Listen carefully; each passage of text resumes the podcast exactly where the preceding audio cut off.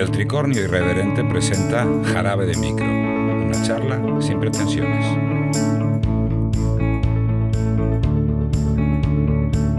Hola a todos, bienvenidos a un episodio más de Jarabe de Micro. Este es el quinto episodio de la tercera temporada y contamos hoy con Jesús Cañadas, el autor de Dientes Rojos, ganador del Premio 42, y con una novela que realmente merece la pena. Hola Jesús, buenas tardes, ¿cómo estás?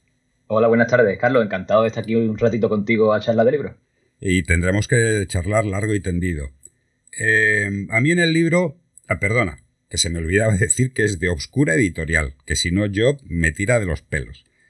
Eh, en el libro se habla de Berlín, y siempre Berlín lo he asociado yo a tendencias de cultura, tendencias artísticas, eh, una, una modernidad eh, un poco pasada de vueltas, pero en el libro lo que haces es describir un Berlín eh, que son muchos Berlines. Están muchos Berlines uno encima de otro que no se tocan, que no se mezclan entre sí, y aparte un Berlín que es totalmente siniestro.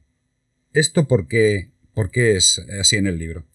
Pues mira, Carlos, es así porque yo vivo en ese Berlín, vivo en, ese Berlín de, primera mano. Yo resido en Berlín. Eh, la gente que se, ha leído, que se ha leído las novelas, que vive en Berlín, me ha dicho en, varias ocasiones que la novela no es una novela de Berlín, sino una novela de Neukölln, del barrio donde yo vivo, que es el barrio turco. Y que, y, y como tú dices, Berlín tiene un aspecto muy colorido, muy fiestero, muy cultural, que existe, pero que ni de coña es el único Berlín que hay. Para, sobre todo para los extranjeros, para los que llevamos aquí un tiempo viviendo, Berlín puede ser una ciudad muy hostil, muy dura, muy difícil de, remontar y que se te pone a veces muy a la contra. Y estaba un poquito harto de que el Berlín que aparece en la ficción, el Berlín que se perpetúa en la ficción, mm. fuese esa especie de paraíso que atrae a la gente y que, y que a veces sirve para, capturar incluso a, ciertas personas que sueñan con un Berlín que, que no se corresponde con lo que es la, con lo que es la realidad. Un Berlín donde la burocracia es prácticamente un monstruo que, está en contra tuya, eh, por no hablar de vecinos, de, oficialidad, de transporte, de un montón de cosas que, se hacen muy cuesta arriba muy cuesta arriba en Berlín. Los microracismos que se viven, que yo vivo, a pesar de hablar alemán, eh, en, el día, en el día a día y que, que me apetecía retratar en una, en una novela que siempre me ha parecido eh, que es una, es una fuente para, una novela de terror como, como Dientes Rojos, ¿sabes? Porque además Berlín, como pasa en, muchísimas grandes ciudades, pero es que esta es la mía y es donde, donde yo lo vivo en el día a día, es una ciudad de grandes contrastes, una ciudad totalmente arrasada por el turbocapitalismo, una ciudad donde en los últimos ocho años los precios de los alquileres se han duplicado e incluso triplicado. Es una ciudad que en muchos aspectos de la vida es contraria precisamente a eso, a la vida, donde resulta muy difícil vivir. Y, me apetecía, me apetecía mucho darle espacio a ese Berlín que es material de pesadillas para, para, un escritor de terror como yo. Pues yo creo... se han cagado, se han cagado mucho en mi madre. Eh, en la descripción del Berlín que te, que te digo, que aparece en, en, Dientes Rojos. A mi madre no le hace gracia, pero a mí sí, porque al fin y al cabo yo lo que quiero es agobiar a la gente con mi, con mi novela. y, creo que lo has conseguido porque tiene un ambiente. La novela tiene un ambiente eh, que te oprime que te angustia, que tienes em, eh, el, decir, oye, yo es que quiero zafarme de esto, quiero irme de aquí, quiero mm, respirar, no te deja respirar. La novela es una novela eh, angustiante, o sea, te, tiene constantemente en vilo y te tiene constantemente eh, con esa, con esa, esa, mm, ese pensamiento de decir, yo tengo que huir de aquí, tengo que irme de aquí. Eh, hace poco un lector me decía que es la novela donde más descripciones del cielo eh, ha leído.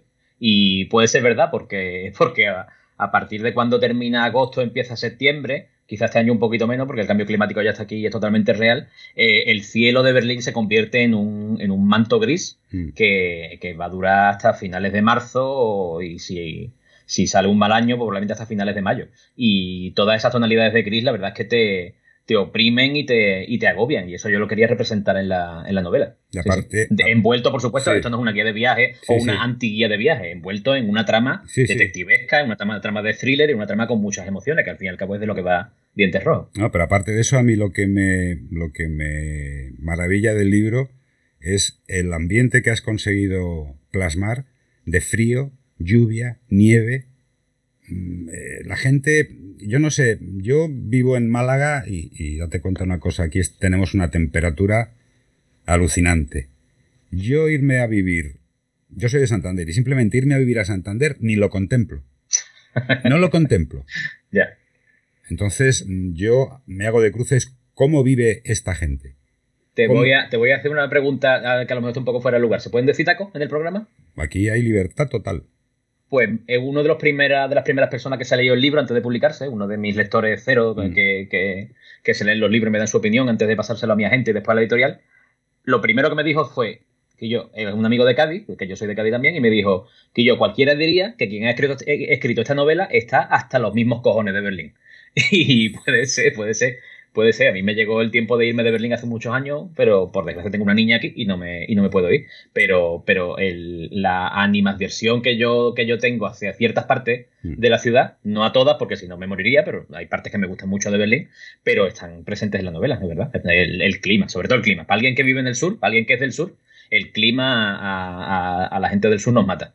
Nos mata, acaba con nosotros. ¿Quién es Lucas Kotsay? Pues mira, Lucas Kotsay es eh, en apariencia, y después dejamos esto subrayado para, retomarlo después, es el protagonista de la novela. Es un policía de lo que en, alemán se llama poli, que sería como el trasfondo proletario, un, policía de familia polaca, de ascendencia polaca, de tercera generación en Alemania, que se ha pasado muchas horas lijando, lijando suelos de, de Palacio de Congreso y cosas así para pagarse los estudios de policía, de la Academia de, de Policía, y que acaba de, licenciarse y al que al principio de la novela le, asignan uno de sus primeros casos, que es investigar la desaparición de, una chica que vive en un internado católico que está en la parte sur eh, de Berlín.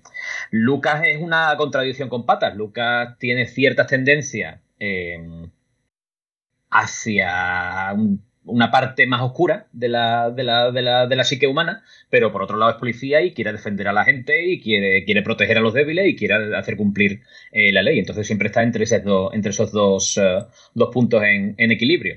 Eh, pero digamos que él quiere ser bueno. Él quiere ser bueno. A veces lo consigue y a veces no lo, no lo consigue. Y es un contrapunto ideal para su compañero de investigación, que es Otto Ritter, que, claro, yo aquí no soy, no soy objetivo, pero que es el personaje, mi personaje favorito de la, de la novela, que es un policía, ahora lo trataremos en profundidad, machista, racista, todos los istas que se, que se, te, que se te ocurran, eh, sesentón a punto de jubilarse, barrigón, con barriga cervecera y de, de leberquese, de, de queso de cerdo alemán, que, que, que es básicamente un dinosaurio y que al quien Lucas no se quiere parecer, pero puede que se parezca más de lo que él, de lo que él cree. Pero creo que yo creo que los dos son dos dicotomías con patas. Porque uno está viéndose abocado a algo que no quiere ser, a parecerse a Otto Ritter, y Otto Ritter es lo que Lucas odia y luego, que no lo voy a decir porque eso sería destripar el libro, da un giro de 180 grados. es decir, los dos tienen algo muy parecido entre sí y son completamente distintos. Has dado el clavo, exactamente así. Mira, para que los y las oyentes de Jarabe de Micro lo entiendan, eh, Dientes Rojos se va a articular en una investigación. Una investigación que estos dos policías eh, van a llevar a cabo en, Berlín. Una adolescente ha desaparecido de, un internado católico que hay en el sur de Berlín y van a ir aumentando la tensión entre ellos mientras descubren qué, es lo que ha pasado con esta, con esta desaparición, que, ha dejado tras de sí pues un charco de sangre y un diente arrancado flotando en, ese charco de, sangre en su en el cuarto de la, del internado donde, donde vivía ella. A medida que avanza la investigación, pues se va, vamos a descubrir que ni el poli que parece bueno es tan bueno, ni el poli que parece malo es tan malo, ni la víctima es tan víctima como parece, sino que mm. todos tienen una capa oculta que para descubrirla, pues los lectores tendrán que adentrarse en el, en el libro. Y yo se lo recomiendo. ¿Quién es Rebeca Lilienthal? Rebeca Lilienthal es esta chica, es la chica, es la adolescente eh, que ha desaparecido del internado de San Marín, de un internado católico, que está en la zona de Rudo, que es una. En el libro se describe como una islita aria hmm. en medio de la, del, mar eh, inmigrante que es, eh, que es Neukölln. Si tú desde el barrio de Neukölln empiezas a ir hacia, hacia el sur, llegas a una parte que se llama Rudo, donde hay muchas casitas, muchas banderas alemanas ondeando y, alguna que otra familia turca a la que, a la que miran con, mala, con mala cara casi todo el mundo. Eh, Rebeca es una chica católica que se ha visto abocada a, bueno, a una especie de misión que no vamos a contar, a contar aquí para no, para no destripar el libro, el libro a nadie, pero que ha desaparecido, que no se sabe exactamente qué ha pasado y que mm, para... Estoy todo el tiempo intentando no, no destripar mucho el libro, para no, para no arruinar la experiencia de nadie. Pero digamos que si alguien aprecia Twin Peaks y el personaje de Laura Palmer, va a encontrar muchos paralelismos entre Laura y, y, Rebeca. ¿Quién es Rafaela Herzog? Rafaela Herzog es la, la madre superiora y la directora del, internado donde está donde está mm, Rebeca, de donde, del que ha desaparecido Rebeca. Es una monja desde hace muchos años en la, en, su orden y que ha ascendido en el escalafón hasta ser la directora de, San Marín y en principio parecerá que, es una, una, fuerza que se opone a la investigación de, de, Lucas Kotzai y de Otto Ritter y poco a poco pues iremos descubriendo otra parte oculta de ella que tampoco vamos a, mencionar aquí. Yo solamente digo que no es trigo limpio. Bueno, yo solamente, yo a eso te responderé que en mis novelas la iglesia no suele salir bien parada y con eso, y con eso lo digo. Es que yo mm, he visto que haces una crítica velada, muy sutil, de la Iglesia Católica y no sale bien parada en absoluto.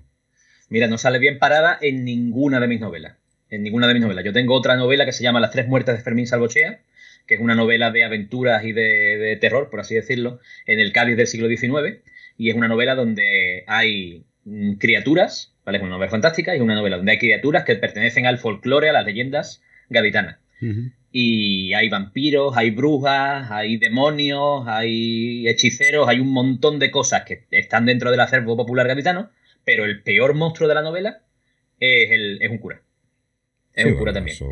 ¿Se me ve el plumero? Pues sí, se me ve el plumero, ¿qué le voy a hacer? ¿Qué le voy a hacer? Cada uno cogea del pie que, que cogea y cuando está escribiendo, pues se terminan, tus filias y tus fobias se terminan vertiendo en, en la página. Yo es que siempre lo he dicho y lo he comentado con varios escritores con, de jarabe de micro, que conscientemente ponéis mucho de vuestro, de vuestro subconsciente e inconscientemente ponéis más.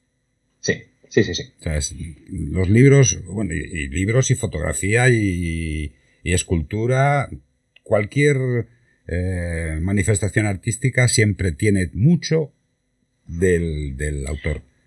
Mira, la novela ha ganado hace poco un, premio, el premio a mejor novela en el Festival de Géneros Fantásticos de, Barcelona, el que se llama el 42. Ah. Eh, también ha estado nominado otro premio, que no ganó, pero estuvo nominado al premio Ignotus que da la Asociación de Española de Fantasía, Ciencia Ficción y Terror. Y me llevaron al Congreso, que fue en Galicia hace cosa de un mes, eh, a dar una charla y hablar de la novela y a, bueno, a participar en diferentes, en diferentes coloquios. Y, en uno de ellos, una, espectadora, una, una asistente del, al coloquio, me decía, oye, ¿y no te dan ¿No te da miedo al escribir cosas de miedo que, la gente descubra qué es lo que te da miedo cuando en, la vida real? Y yo le decía, ojalá fuera solo eso. Ojalá fuera solo, ojalá en mis libros solo se viera lo que me da miedo. En mis libros estoy yo por completo. Por completo. Y están las cosas que odio, las cosas que apoyo, las cosas que. y que no puedo evitar que se vuelquen en la, en la ficción. Pero es que yo creo que, por ejemplo, concretamente en, Dientes Rojos, no solamente puedes. Eh, transcribir tus miedos, que se puede adivinar, sino que transcribes tu opinión, que es muy clara y muy concreta, sobre ciertos aspectos que te repugnan. Eso lo he visto. un, un, aspecto que está muy presente en Dientes Rojos es el, racismo. Mm. Pero que es un racismo que no es ni mayor ni menor que el racismo que tenemos los españoles hacia marroquíes, latinoamericanos, etcétera, pero que yo aquí vivo eh, como víctima de ese racismo. Y es un racismo que yo vivo a diario. Mm. Y no es un racismo de te cogemos entre cinco y te damos una, una paliza, pero sí es un racismo de la vecina alemana que viene a explicarte cómo se tira la basura, porque tú eres de fuera y no lo entiendes. Y ese tipo, ese, esos microracismos se viven a diario. Y es una cosa que me toca a los cojones, con perdón, y, que, que, aparece presente en la novela, porque también hay varios grados. No, no se queda simplemente en te voy a explicar, tú que eres un inmigrante tonto, cómo se, que, se, que eh, existen muchos, muchos grados, y uno de esos grados que clama al cielo eh, fue la crisis de refugiados de 2016 con la guerra, con la guerra de Siria, donde, donde realmente aquí se veían auténticas barbaridades. Barbaridades que siguen ahora con los refugiados de la, de la guerra de Ucrania, como el campito de, bueno, como el centro de refugiados que había a un kilómetro, un kilómetro y medio de mi casa y que aparece en la novela y que ya no está porque los echaron a todo para construir unos grandes almacenes, me cago en vuestra puñetera madre, y que los metieron en barracones, Carlos de mi vida, en barracones con el frío que hace en invierno en Berlín, en barracones con bombonitas de butano. Pero es, es, que pienso una cosa, yo, yo creo que eh, tanto en Alemania como en España, como en Inglaterra, como en todos los países que quieras enumerar y no te quedas corto, en Estados Unidos, todos, hay un concepto de la, nacionalidad, de la nacionalidad muy exacerbado. Es decir, un concepto de decir que lo nacional es mío. Y todo lo que atente contra lo que es mío ya me está tocando las narices. Por lo tanto, voy a intentar eliminarlo. Lo eliminan con palabras y otros no se quedan en las palabras, sino que van a los actos. Y esos actos pueden ser unos actos comedidos, una paliza de vez en cuando, con lo aberrante que es la violencia entre seres humanos, y otros dicen, me lío la manta a la cabeza y a este tío lo mato. Y lo mata. Y no hay ningún problema, es que no tienen ninguna, ningún respeto por la vida humana. Porque tú en el libro, mm, veladamente, hablas de nazismo. Sí, claro. Pero es que, es que, hay mucho nazismo. Sí, sí, pero. Es que hay mucho nazismo. Pero es que a mí me hace gracia porque Alemania, eh, en, las leyes, está prohibido eh, la apología del nazismo, llevar eh, insignias nazis, tener una bandera, de, una, una, bandera con la cruz gamada. Eso está prohibido. Te puede meter hasta tres años en la cárcel. Y en cambio, sigue produciéndose esto, sigue habiendo ostentación del nazismo. Claro, picha mía, porque echa la ley, echa la trampa, porque está prohibido llevar una camiseta de Hitler, pero no está prohibido tatuarte un 88 en el pecho. Y el 88 es exactamente el símbolo de los neonazis de ahora, porque mm. la letra número 8 del alfabeto es la H. Mm. Y si tienes un 88, lo que tienes es un Heil Hitler, mm. ¿sabes? en el pecho. Pero nadie te puede decir, no, tú puedes decir, no, esto es un 88 que me está contando. No, pero... O lo que pasa en el libro, que hay un personaje que parece que tiene un tribal, ah. que eso lo he visto yo aquí, que parece que tiene un tatuaje tribal en la muñeca y en el brazo, y que a poco que lo miras un poquito de cerca dices, yo, pero si esto es una espástica y te la has pintado por encima para que te cojan en el trabajo de oficina, te la has repintado por encima, pero se ve perfectamente que tú tenías una espástica ahí, pedazo de cabrón. Y eso te lo encuentras, no a diario, pero te lo encuentras. Sí, pero, lo, eh, lo, que, lo que más me fascina es que yo tengo una, una, teoría, no sé si será verdad o no, no sé si estaré equivocado, si eso me lo me corriges, que en el momento que al capital, al dinero, los que tienen la pasta, se les toca su estatus, automáticamente empiezan a aparecer fascismos en todos los países. Claro. Es, digámoslo así, el método de control de la población. Meterle el miedo. Que viene el Coco, que viene un Adolf, que viene un Franco, que viene un Stalin. O sea, claro, porque, porque todo fascismo, porque todo fascismo, todo nacionalismo y, al final todo lo ismos que tú quieras, esconde, esconde otro ismo que es, el, centro y el núcleo de todo, que es el clasismo, mm. que es el yo y lo mío por encima de todo lo demás. Y ya puedes a ese yo y lo mío, puedes, puedes, em, puedes pegarle los rasgos que tú quieras, rasgos de raza, rasgos geográficos, rasgos, lo que te dé la gana, lo que te dé la gana. Pero al fin y al cabo es yo voy a odiar al otro porque no es como yo mm. y como los míos. Es que hay un, hay un refrán que, decía mucho mi abuela cuando se refería a los egoísmos. Decía, tú eres de los, de los que dicen que comiendo yo y mis dientes ya comieron mis parientes. Entonces esto se puede aplicar aquí. O sea, y tanto, y tanto. Eh, tú, mira, simplemente tienes que cogerte eh, un libro que yo tengo, pues casi como de cabecera, de Humberto Eco, y se llama Contra el fascismo que son 14 puntos por los cuales vas a identificar a una ideología si es fascista o no es fascista.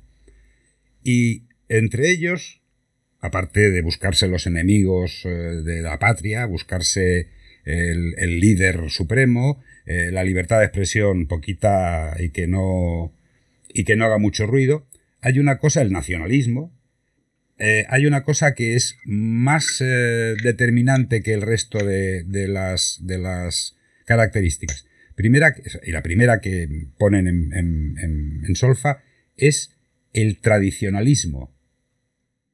Todos los partidos fascistas son tradicionalistas. O sea, tienen la tradición a machamartillo. Claro. Y eso me, produce a mí mm, cierto, mm, cierto resquemor porque digo, pero es que, vamos a ver, el tradicionalismo, ¿qué tiene que ver una cosa que se hizo en la época de Felipe II con el tradicionalismo español, Dios, la patria y el rey, vamos a ver que estamos en el siglo XXI, que hay otras formas de pensar, hay otras ideologías. Claro, pero es que el pasado es otro país y es un país al que se puede ir perfectamente con la cabeza, ¿sabes? Con el cuerpo no, pero con la cabeza sí. Y en ese país inventado donde te bajas la cabeza, ¿sabes lo que no hay? El otro, inmigrantes. Sí, pero inmigrantes. por mucho que por mucho moro y por mucho judío que hubiera en Toledo, ¿sabes? En la época, da igual, en tu cabeza no hay inmigrantes y ahí en tu casa sí la hay. Sí, pero, pero es, que eso, casa, sí. es que eso a mí me revienta porque no es lógico ni normal que en pleno siglo XXI nos andemos con estas historias. Cuando la multiculturalidad es lo que debe de primar. Es decir, aprovechar todo lo interesante que tienen las diferentes razas para que tú seas espiritualmente más rico, que tengas una visión de conjunto. No te cierres en banda a decir, no, yo es que tengo que hacer esto porque esto es lo que hay que hacer. No. O sea, a mí eso no me sirve. Entonces ya te digo. No, entonces ya te digo que en tu libro lo, lo denuncias de una forma sutil, de una forma velada, pero con mucha contundencia.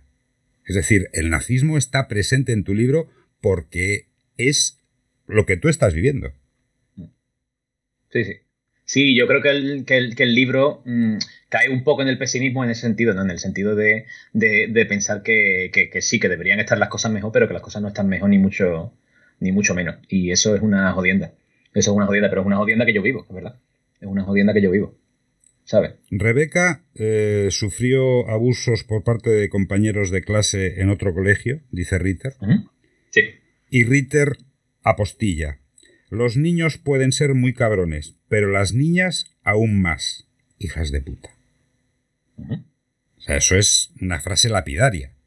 Eso es una frase lapidaria que yo creo que define muy bien a, Otto Ritter. Mm. Ojo, no confundir Otto Ritter conmigo.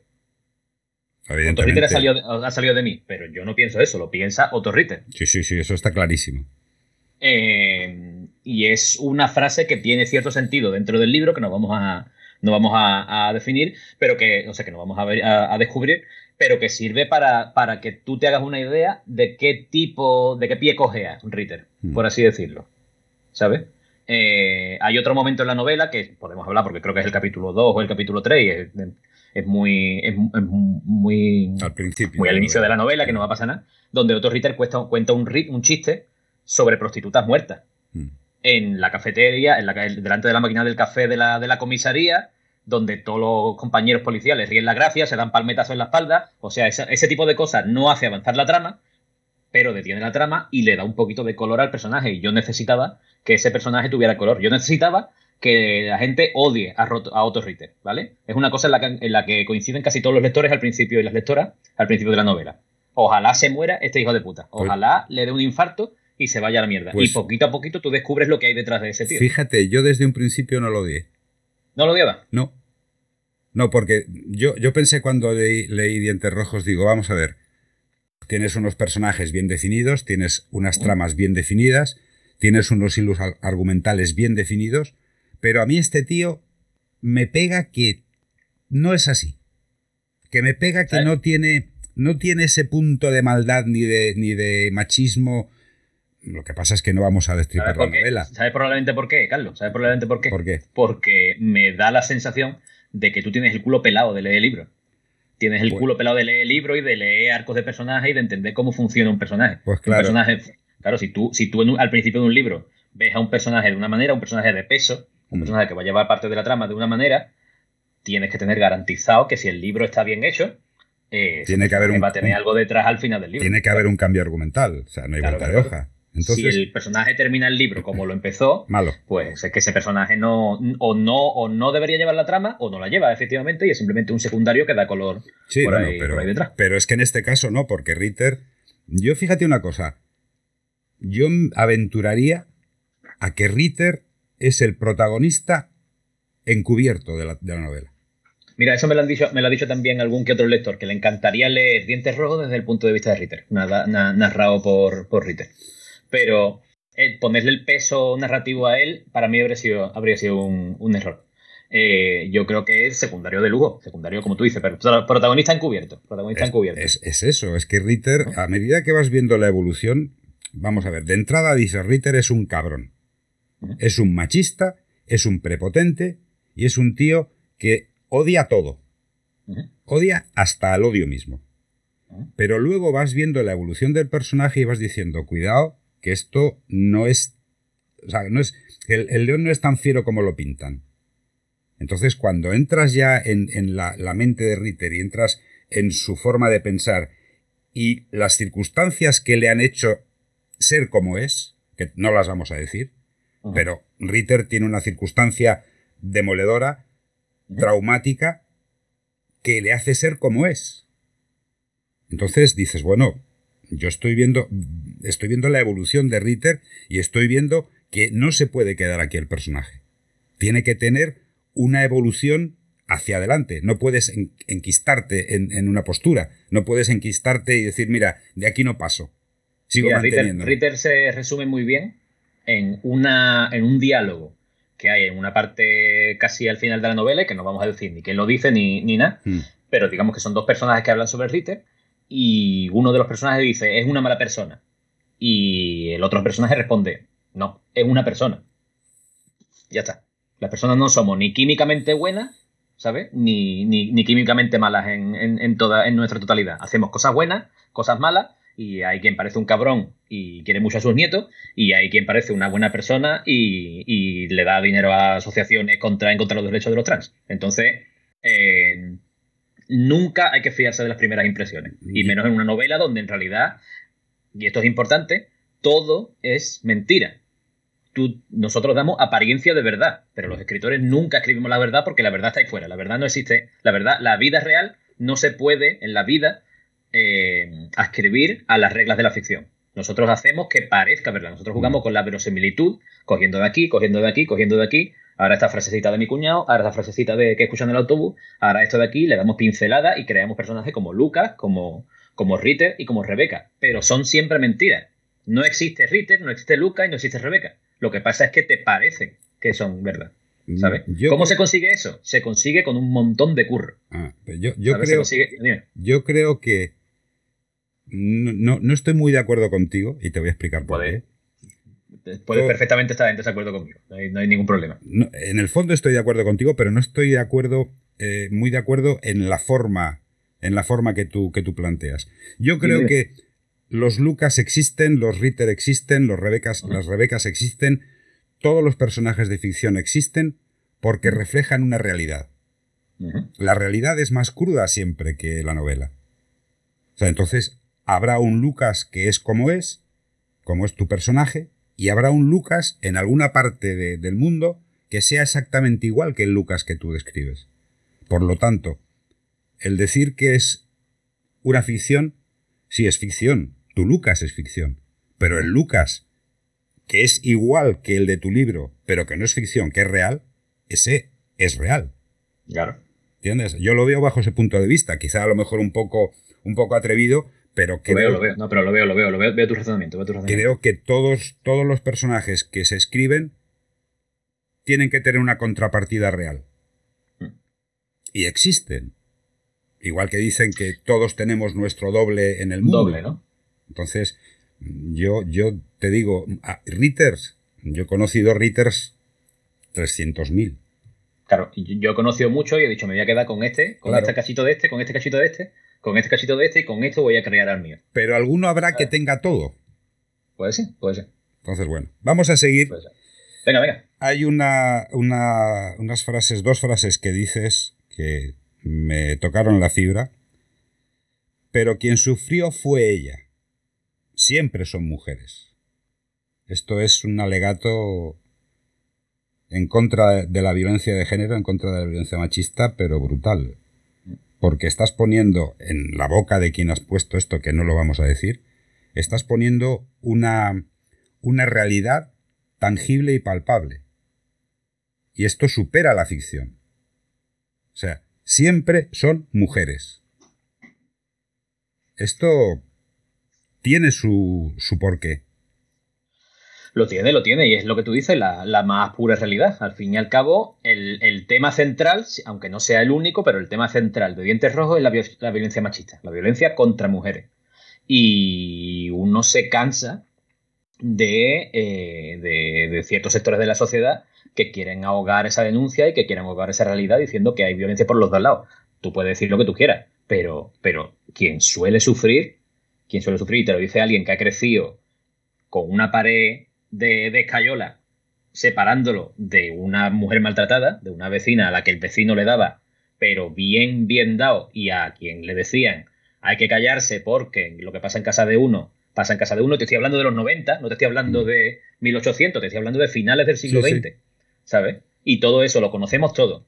Y, te, y, ese tipo de, de, realidad está ahí, está patente, y no se acaba por meter a Harvey Weinstein en la, en la, en la cárcel. No se acaba por meter a, a Bill Cosby en la cárcel, ¿sabes? No es, uy, menos mal que ya hemos quitado al monstruo. No, no, sigue pasando.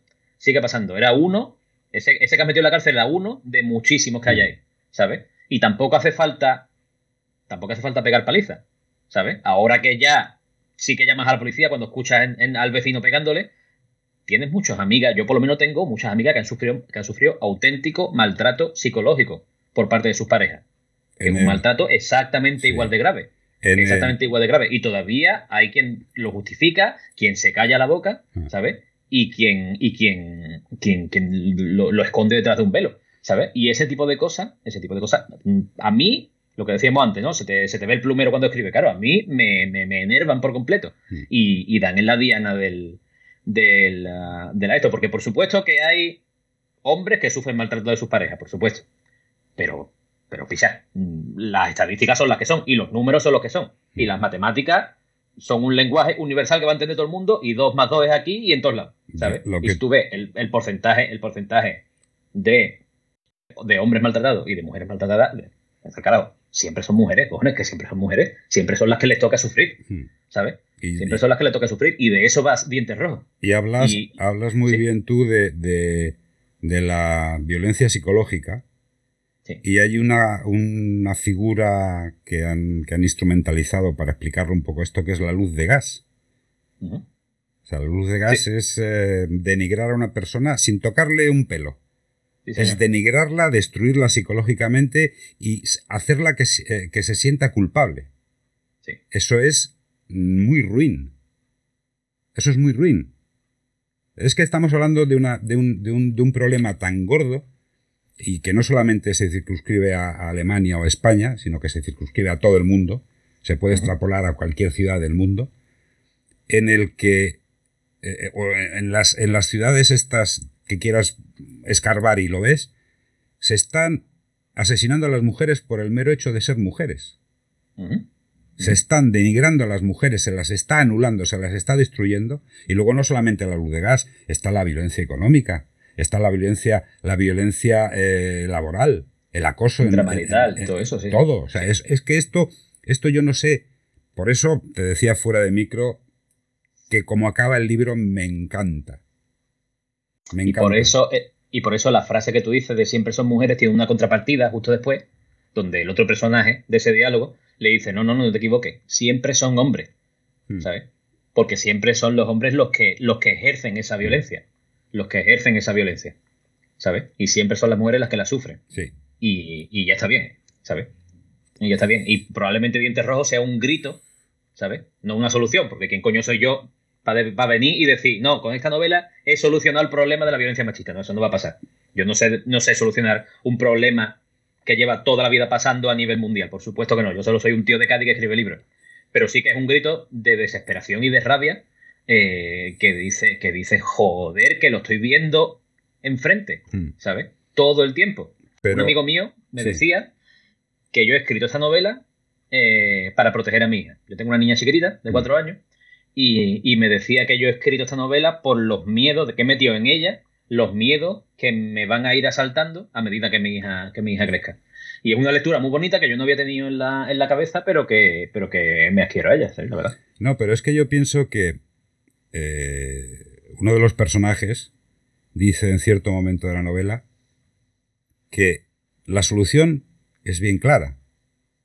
La educación. Si tú educas a los niños pequeños, esto lo hemos comentado en el, en el podcast que hicimos del tricornio irreverente, que se tituló Violencia de Género, y hablamos de violencia de género, y la solución es esta, es la educación. Mm. Tú tienes un niño y una niña y los educas en igualdad, con respeto mutuo. Eso es. Y ya lo tienes.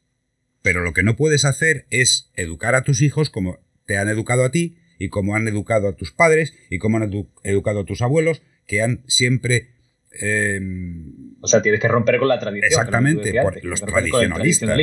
¿Entiendes? Entonces, si tú, si tu abuelo era un tío que gritaba y que era autoritario y que si no estaba la comida a las dos y media en punto de la tarde le montaba un pollo a su mujer, no. Quita eso. Cambia el chip. O sea, tus hijos no pueden ser igual que, tus, que los padres.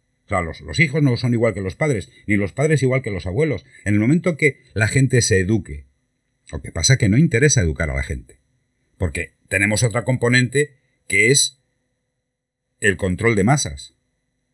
Una gente que no tiene educación, que no tiene criterio, que no tiene libertad de pensamiento porque le han comido el coco. Y aquí sacamos a, colación las, famosos, las famosas cámaras de eco en las mm. cuales están solamente los que les interesa estar porque les dicen lo que quieren oír. Con lo cual, no tienen ningún pensamiento crítico. Y no tienen una libertad de pensamiento de decir, no, es que esto no me gusta.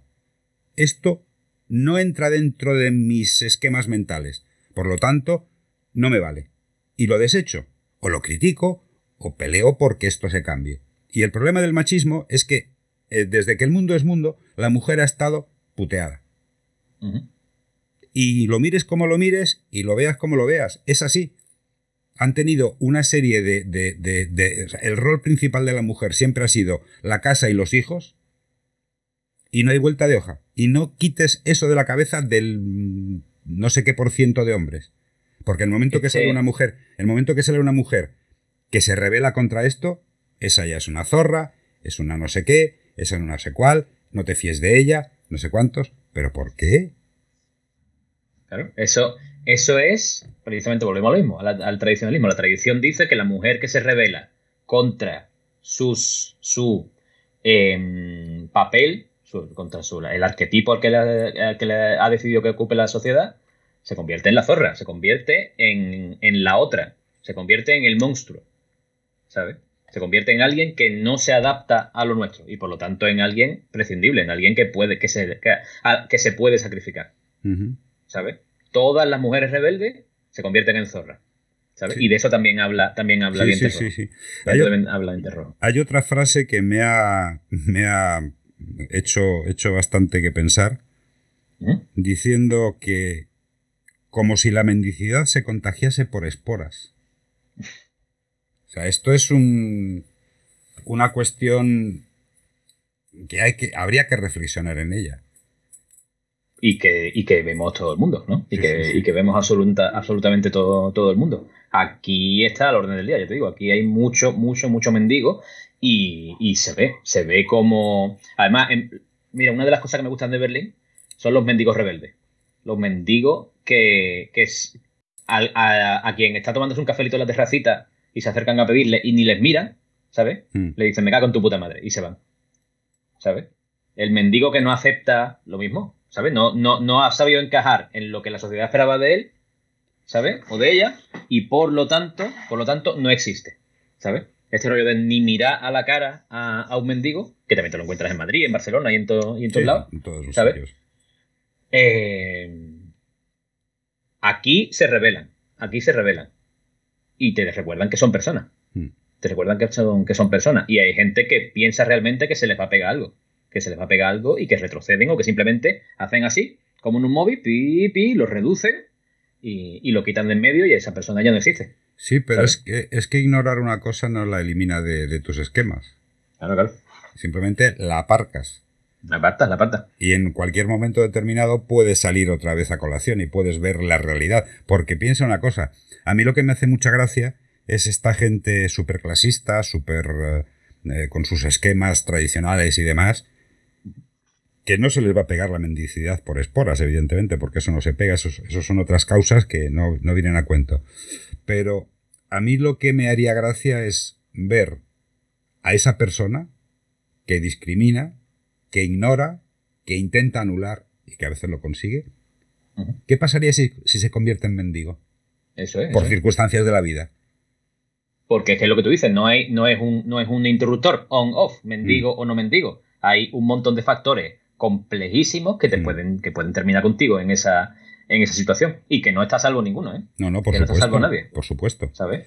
Vamos a seguir avanzando. ¿Quién es Babsi? Babsi, mira, ahora que estábamos hablando de eso, Babsi es una. No se llama Babsi, evidentemente, pero es una persona em, que, pedía en la calle hace unos cuantos años y que yo veía siempre, charlaba siempre con ella, aquí en, el, en la entrada del, del, metro de, de y que, y que notaba precisamente cómo la gente la trataba, como la gente la evitaba y, pasaba al lado de ella como si, como si no existiera. Y no fue una decisión consciente de te voy a meter en la novela, pero cuando me hizo falta un personaje que cumpliera una función que no vamos a decir cuál es, mm. eh, pues terminó, terminó metiéndose, metiéndose en la novela. Babsi es una mendiga, es una, es una persona sin techo que vive, que vive en Berlín y que, y que va a tener un papel relevante en la, en la trama. Es amiga de Kotsai y, y, van a pasar cosas con ella. Van a pasar cosas con ella. Durante la investigación mm, vamos a saber que, que, algo de peso va a tener en esa investigación en busca de, de la desaparecida Rebeca. Y hasta aquí podemos leer. Y hasta aquí podemos leer. Hasta aquí podemos leer. ¿Qué es el Schnauze? El Schnauze, eh, mira, tú que vives en Málaga, habrás ido alguna que otra vez a Granada, ¿verdad? Sí. Pues el Schnauze es la malafolla. Aquí lo tengo apuntado. La, malafolla granadina. la malafolla granadina. Schnauze en, en, alemán significa hocico. Y Berlín es muy famosa porque se dice que su gente tiene hocico, que significa que son antipáticos al trato. La antipatía repentina, el arranque, el arranque de, de mal genio que hace que te peguen un grito eh, por lo que sea, eso es el, el schnauze. Y es algo que yo también vivo, vivo mucho y que he aprendido a torear a lo largo de, los años eh, y que hay varias maneras de torearlo y, que aparece en la novela, evidentemente, porque una novela de Berlín sin schnauze es como, es como un jardín sin flores, no puede ser. Entonces, ese tipo de pinceladas aparecen en la, en la novela. el schnauze, la mala folla berlinesa. Entonces, eh, el schnauzer es el hocicudo. El schnauzer es el, hocicudo, sí. El schnauzer es el hocicudo. No se usa tanto schnauzer, pero sí tener schnauzer. Schnauzer haben. Tener, tener schnauzer sí. Y se puede decir que Ritter la tiene. Se puede decir que el padre de Lucas Kotsai, que no hemos hablado de él, pero que tiene un cierto peso en, la trama. Ese, es el, luego. Ah, vale, llegará. Luego no, no, no, no, no, nos adelantemos. Y, ciertos personajes de la novela tienen, tienen schnauzer, sí, señor. ¿Quién es Lucía? Lucía. Pues mira, Lucía, eh, Lucía tiene, tiene, tiene su historia. Y antes de decirte quién es Lucía, te voy a decir una cosa que me pasó hará como 10 años, más o menos.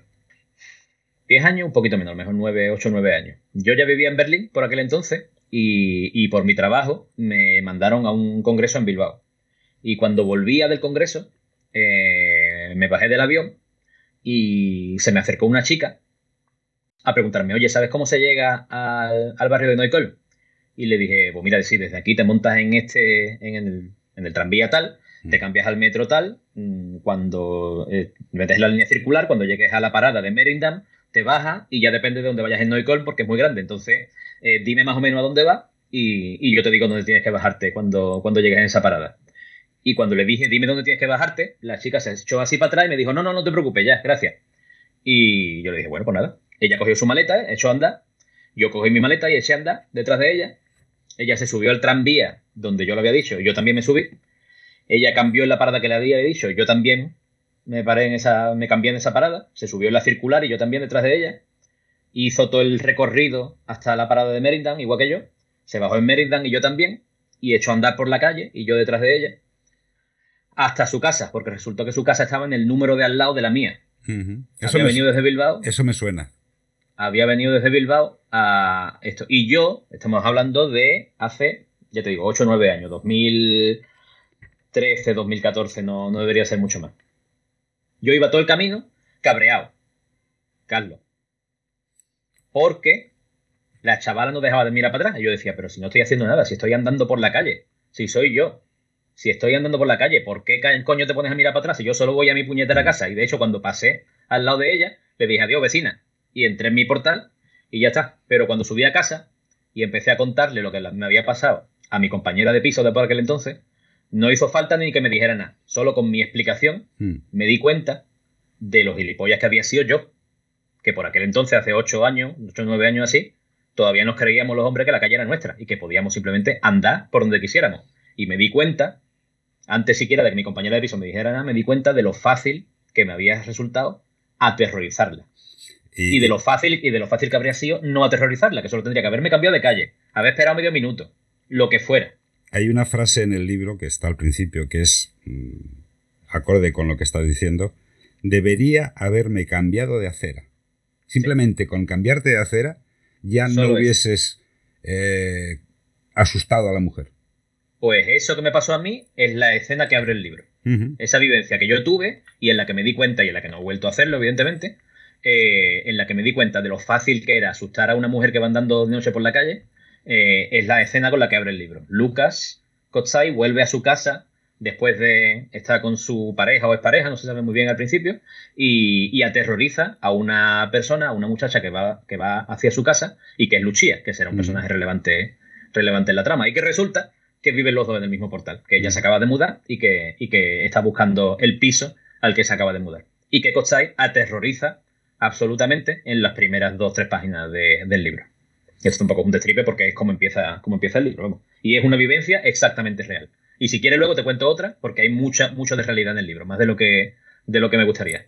Hay una frase que a mí en el libro me, me hizo que pensar. Señoras turcas y árabes, no es lo mismo. Cuidado con confundirlas. Dentro de, de la, los inmigrantes hay clases.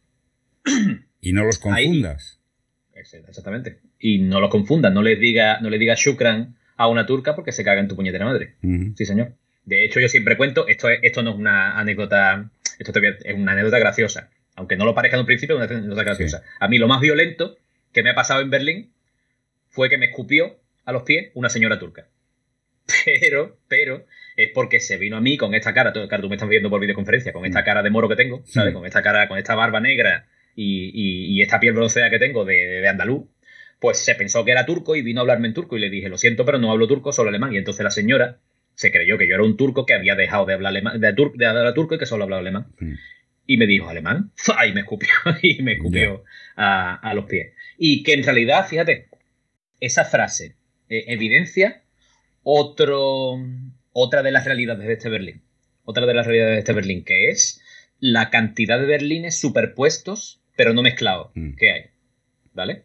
Eh, tú nunca verás en Berlín un grupo de ninguna edad, ni mayores, ni mediana edad, ni jóvenes, ni nada, ni adolescentes, donde haya alemanes, turcos, italianos. No, no, no. Los alemanes van por un lado, los turcos van por otro, los, los, eh, los árabes van por otro, por otro, y no se mezclan entre ellos, jamás. Es como si tú pudieras taparte un ojo y ver el Berlín turco y quitarte y taparte el otro y ver el Berlín alemán, ¿sabes? Y mira con otro y ver el Berlín árabe y no tienen absoluta el Berlín judío, el Berlín internacional de gente escandinava y no tienen nada que ver. Nada, nada, nada que ver. ¿Sabes? Hay por ahí una novela que tiene mucha, mucha influencia en, Dientes Rojos que se llama La ciudad y la ciudad, de un autor británico que se llama China Mieville, que es uno de mis autores de fetiche. Eh, y esto va a ser un pequeño destripe de esa novela. Eh, pido disculpas si alguien no se la ha leído y si no, porque salte 10 segundos y, se lo quita de en medio. Pero es una novela donde hay. Al principio de la novela parece que hay dos dimensiones, como dos mundos paralelos, mm. una ciudad encima de otra ciudad y un policía que va saltando de una ciudad a otra investigando un crimen porque ha aparecido un cadáver de una ciudad en la otra. Y parece que va saltando entre dimensiones. Y a medida que avanza la trama, te das cuenta de que no, de que lo que pasa es que son dos comunidades a las que la ley les obliga a ignorarse entre ellos. Y hay carriles para una ciudad por la, por la carretera, carriles para la otra, edificios oficiales para una y para otra, y no puedes ni siquiera reconocer que existe alguien de la otra ciudad. Y eso pasa. Eso pasa, aquí pasa, en Berlín pasa. Jamás, jamás se mezclará el Berlín turco con el Berlín alemán. ¿Sabes? Solo en puntos, en puntos francos como yo los llamo, que por desgracia son las tiendas de kebab. La tienda de kebab es el único sitio donde un alemán hablará con un turco y viceversa. Si no, olvídate. Te puedes olvidar absolutamente. Y es triste, ¿eh? Qué triste, es triste. ¿eh? Es triste, es triste. Es, triste. Y yo soy parte, yo soy parte de ello. Y me enfada. Hace dos o tres días se lo hablaba, lo hablaba con un amigo mío en Cádiz. Aquí al lado está el, el supermercado turco donde voy yo prácticamente todos los días a comprar, aunque sea el pan. Me cago en la leche. Si no voy a comprar, no me miran. Si voy a comprar, ah, hermano, ¿cómo está? No sé qué, no sé cuánto. Si no voy a comprar, yo ya he dejado de existir porque no soy de su comunidad. ¿Sabes? Y lo mismo pasa con la comunidad alemana y con la comunidad árabe y con la comunidad italiana y con, todas las comunidades. Son un montón de, capas no superpuestas entre ellas. Y es jodido, pero existe, pero existe. Es que me estoy dando cuenta que el racismo no, no solamente es eh, del hombre blanco, el ario. Todas las razas tienen racismo. Sí, o por lo menos tienen rechazo al otro, claro. Por lo menos tienen rechazo, rechazar al otro racismo. Una cosa es xenofobia. El que viene de fuera es malo, no, no. Pero el racismo, es decir, volvemos a lo de antes, el tradicionalismo. Yo estoy con mi comunidad, tengo que hacer las cosas que hace mi comunidad y al de otra raza, y no hablo ya de otra religión, lo expulso. Lo expulso de mi mente. O sea, es decir, tú no vales nada. Tú, nada, te ignoro. Entonces, el, racismo no solamente es del blanco al, de piel morena, es que entre los que tienen piel morena, por decir una analogía que se entienda, también es racista. Un, turco es racista con un árabe, un árabe es un racista con un... no sé. La, más, la, comunidad que causa más fricción son los kurdos, mm. kurdos y turcos porque también tienen mucha, muchos temas de independencia, de masacre, de genocidio en el pasado. Entonces, si te encuentras con un kurdo, ¿sabes? Que es todavía más difícil de, distinguir, eh, ándate con ojo, ¿sabes? No, no, no, no, asumas ni que es turco, ni que es árabe, ni que es nada. Simplemente, pues no, no te mojes porque ellos, sí que se enfadan. Pero es que con un turco. los turcos han hecho burradas en el Kurdistán. Mm, mm, mm. Y los kurdos han hecho burradas en Turquía. Sí, sí, sí. O sea, eh, tanto monta, monta tanto como, como, como Isabel y Fernando. O sea, ahí, no, hay, ningún, ninguno inocente. O sea, ya han hecho pero no, se lo digas, pero no se lo digas a ninguno de ellos. ya, pero, pero es que, vamos a ver, a mí lo que me indigna es que cuando tú conoces la realidad porque has leído, porque te has informado, porque eh, has, has desarrollado lo que yo te he dicho antes, el pensamiento crítico, y eres crítico con una serie de cosas. Lo que me indigna es no poder decírselo a las partes. Porque yo lo estoy viendo desde fuera. Yo digo, tú has hecho esto, tú has hecho lo otro, tanta culpa tienes tú como tú. Y lo que no es lógico, ni lícito, ni me. eso me revienta, es que te digan, no, es que tú no tienes derecho a opinar. ¿Cómo que no tengo derecho a opinar? Uf, es un tema complicado, ¿eh? es un tema complicado. Precisamente en nuestro, nuestro mm, no es nuestro papel, pero el punto donde estamos nosotros como españoles mm. es, complicado. Te digo por qué. Porque nosotros somos negros para los escandinavos y para los alemanes y para la gente del norte, mm. pero somos blancos para gente del sur. Y mm. estamos ahí en un punto, en un punto intermedio, ¿sabes? A mí me tratan como nosotros tratamos a los marroquíes en, España, aquí, los blancos. O sea, son la gente de verdad blanca. Hace un par de años, hace un par de años, eh, no sé qué periodistas en España entraron en cólera, porque dijeron que Antonio Bandera era una persona de color en Hollywood. Por supuesto que es una persona de color si es malagueño. ¿sabes? ¿Tú sabes quién no es una persona de color? Charlize Theron. Claro. Charlize Theron, esa sí que es blanca. Ponga Antonio Bandera al lado y ya verá quién es el negro. por supuesto. es que Charlize Por supuesto que es el negro. Igual que yo soy el negro aquí. Claro que soy el negro aquí. Pero es que Charlize, Charlize, Theron tiene un problema. Que no es ningún problema, que lo digo eh, entrecomillado. Ella es sudafricana. Entonces, en Sudáfrica, ¿quiénes fueron los que mandaron? eso es, eso es. Los ingleses y los alemanes. Eso es, eso es. Y no hay vuelta de hoja. O sea, es una mm. cosa. Pero es que te, vuelvo a repetirte que a mí me indigna la cerrazón de mente de muchas personas. Igual que ahora estamos charlando tranquilamente tú y yo, y yo he estado en desacuerdo contigo. Claro. ¿Por qué no puedo estar en desacuerdo contigo? Pero solo faltaría, solo faltaría que no pudiera. Claro. Entonces, ¿por qué yo no puedo decir lo que se me pase por la cabeza en ese momento? ¿Por qué tengo, por, qué tengo por, el modo, mira, por, el modo en que te, en, que te percibe quien, quien, recibe ese mensaje? Y te pongo, te pongo un ejemplo. Hace 10 años así, Em, hace 10 años así, yo hablaba en una cena con el, con el, em, el, jefe de mi pareja, de mi mm. pareja, de la madre de mi niña. Y alemán, Bern se llamaba. Alemán de cara de ladrillo, de rubio, ojos azules, lo que todos entendemos por un alemán. El tío vivió mucho tiempo en España eh, y hablábamos de la crisis de, Lehman Brothers, de, los efectos de la crisis que, seguían, que seguían eh, siendo patentes en, en España.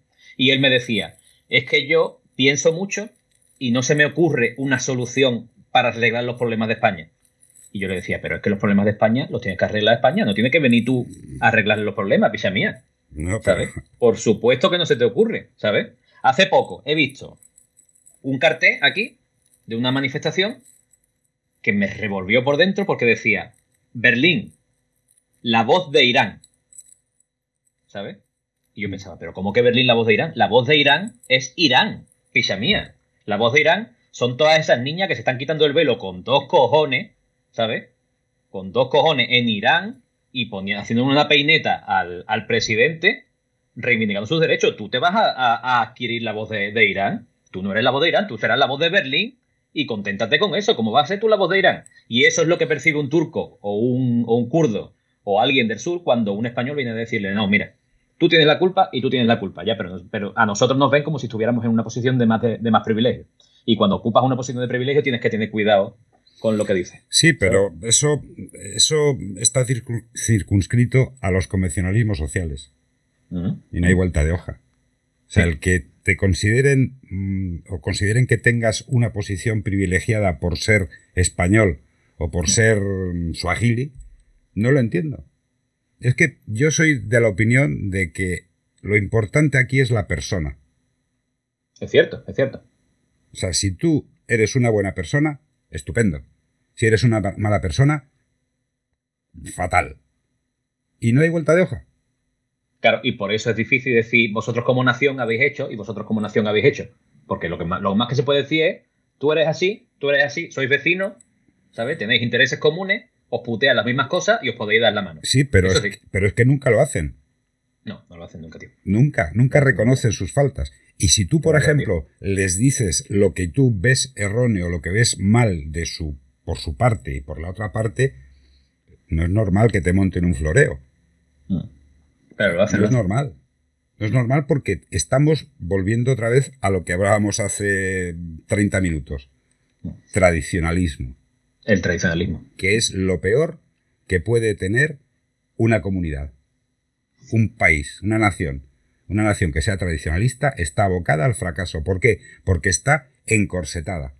Tiene, sigue unos clichés tan sumamente férreos que no hay vuelta de hoja. Eso una inercia, una inercia insalvable, ¿no? Hay, hay, en el libro el centro eh, de refugiados de Colonenstrasse, dice que... Tío, ¿sabes una cosa? ¿Sabes una cosa?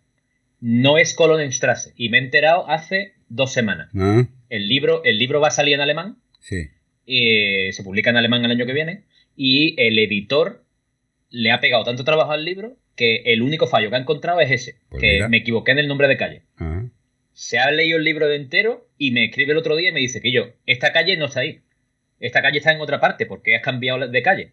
Y lo miré y dije, joder, es verdad, cojones, me equivoqué de calle. y no lo comimos en español, evidentemente, porque yo me lo había comido y ellos no... Como los españoles, no, la mayor parte de los españoles no conoce Berlín. No, hombre, no, no pasa nada, hombre, no pasa nada. Es, una, es un fallo mío que yo asumo y, ya está. Pero sí, sí, vamos, aquí al lado, aquí al lado. La calle se llama Anzengruber. Anzengruber Straße. Y, y, había un centro de refugiados que ahora está cerrado porque están haciendo un, un centro comercial. Pues dice que te refieres al, centro de refugiados, eh, al lado de galerías comerciales como H&M, Berska, etcétera, que todo se ve desde las ventanas del centro. Y apostillas, hay un mensaje fuerte ahí, pero yo tampoco tengo la capacidad de articularlo. Eso me llamó la atención.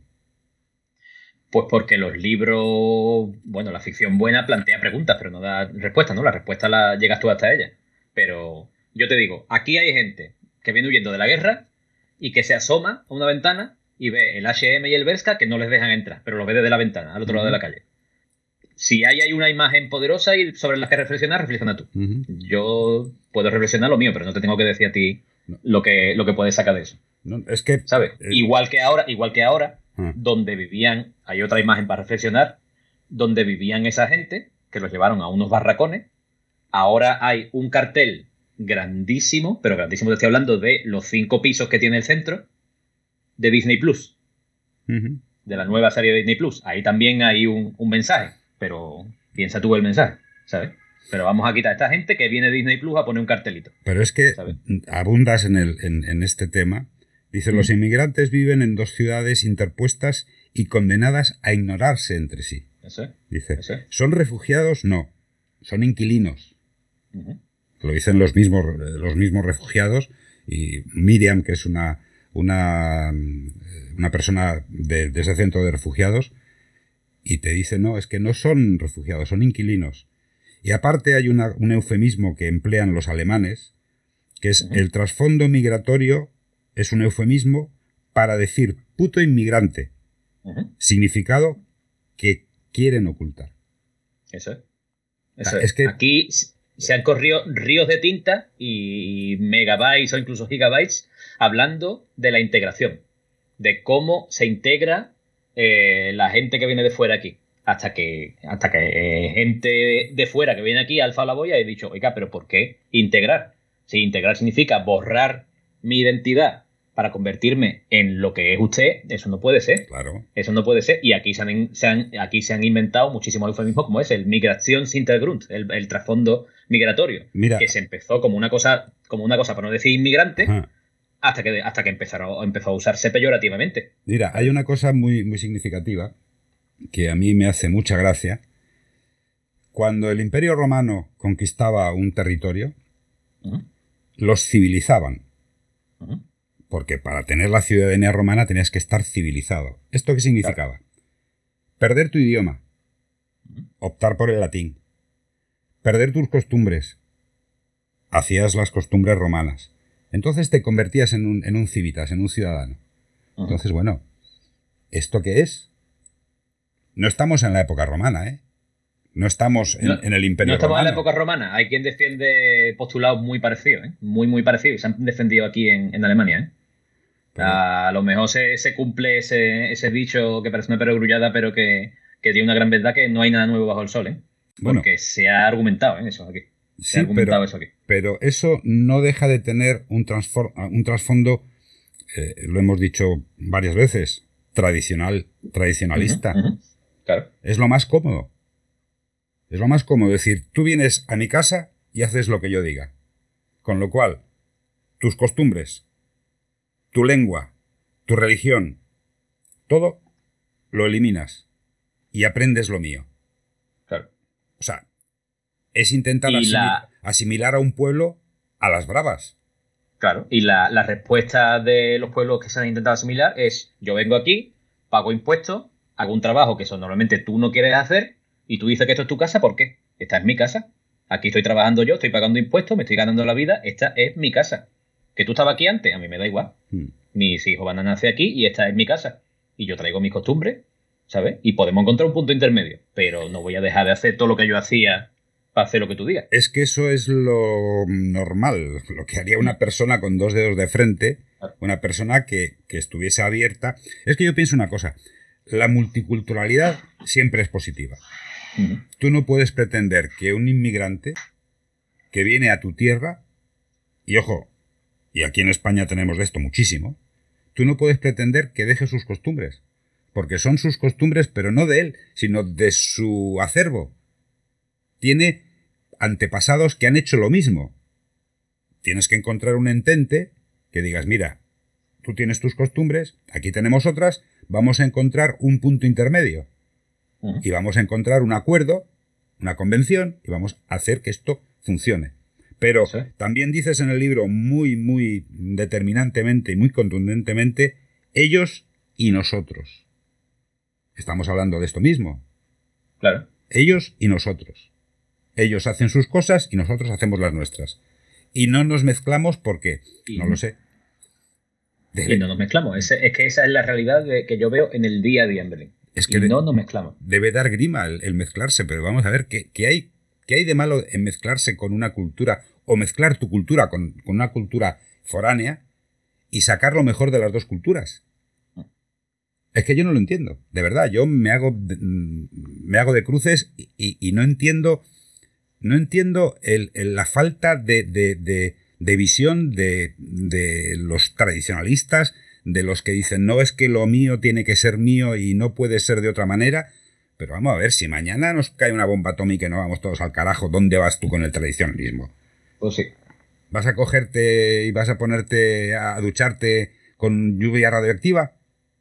Pero es que eso, eso es, tontería. Bueno, vamos a seguir. Pues sobre el armazón de la investigación policial, bien que está llena de estos detallitos que al fin y al cabo conforman el día a día del Berlín que yo veo, ¿sabes? Del Berlín que yo veo. ¿Quién es Yusuf Aruni? Yusuf Aruni es uno de los refugiados de, este centro de, refugiados, uno de los inquilinos, que te lo decía antes. Es que las palabras mm, van cargadas, es que las carga el diablo o Dios o quien tú quieras, pero las, palabras tienen, peligro, ¿sabes? Eh, yo siempre digo en las charlas que, una de las grandes mentiras que se suelen contar en ficción es que una imagen vale más, más, que mil palabras, y es mentira. Ni mil imágenes pueden compararse con una palabra. Lo que pasa es que tiene que ser la palabra correcta que eso es lo que nos demandamos los sesos, los escritores y las escritoras, intentando, intentando conseguir la palabra justa. y inmigrante, refugiado, es una palabra muy, muy cargada de connotaciones. Ah. Muy cargada de connotaciones. De connotaciones de. Joder, Mena. ¿Qué coño es Mena? ¿Un Mena qué es? Carlos de mi vida, un niño. Un puto niño. Pero para no decir niño, se inventa otra etiqueta que te justifique, que lo despersonalice y que lo convierta en algo que se asocia a la criminalidad, a la violación, a los bajos fondos, a, a la otredad. Y estamos hablando de un niño, porque Mena es menor no acompañado. ¿Qué coño significa, que me voy a poner a gritar en tu programa, qué coño significa menor no acompañado? Niño solo. Un niño solo. Legalmente, en términos legales. ¿Qué es un niño solo. ¿Y, quieres que trata así a un niño solo? Hijo de puta. Que es lo más triste que hay. Claro. Pues refugiado, pues refugiado, pasa eso también. Hmm. ¿Sabes? en la crisis de refugiados, yo también lo viví muy de cerca, porque en la, crisis de refugiados de, Siria, eh, mi expareja y yo acogimos a una persona en, nuestra casa porque teníamos un cuarto, un cuarto extra y estuvo ahí viviendo casi, casi un año, un poquillo menos de un año. Y me dolía la boca de decirle a la gente, no, refugiado no. Refugiado no. Se llama Munquela. Se llama mm. Munquela. Y es una persona, es el inquilino, es mi compañero de piso. No paga porque a mí no me sale de los cojones, porque es mi piso y yo le he dejado un cuarto para él. Ya pero es mi compañero de piso, es el inquilino. No es el refugiado que está en tu casa. ¿Qué coño es eso del refugiado que está en tu casa, cojones? Aquí es lo que te digo. ¿En qué posición de privilegio me estás poniendo por decir? No, el refugiado al que tú le has dado. No, pues yo le he dado porque me da la gana. Como si le dejo a 10. Tienes otra, otra frase lapidaria. Sangre seca de refugiado. Sangre de culpable, quizás. quizás. Eso es. Pero, pero porque precisamente la palabra refugiado abre la puerta a algo habrá hecho algo habrá hecho. ¿Sabes? Y eso está a la orden del día también. También eres muy crítico con la pedofilia.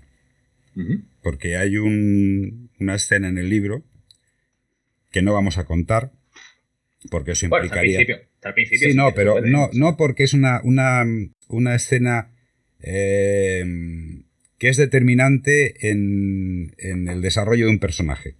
O sea, mejor no contarla pero ese, esa crítica mm, feroz a, la pedofilia, yo la veo en el libro como una pincelada dentro de todo, de todo el global del libro, de todo lo que es violencia de género, y en el fondo la pedofilia también es una violencia de género.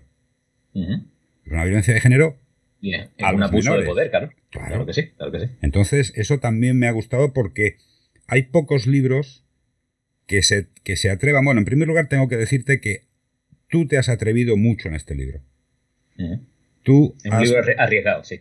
Puesto encima de la mesa una serie de cosas que mucha gente eh, no, no, las compartirá por ese tradicionalismo exacerbado que hemos dicho. Otros como yo estamos de acuerdo completamente porque lo que hay que hacer es denunciar. Hay que denunciar. Hay que poner las cosas sobre la mesa y llamar las cosas por su nombre, no con eufemismos ni con puñetas.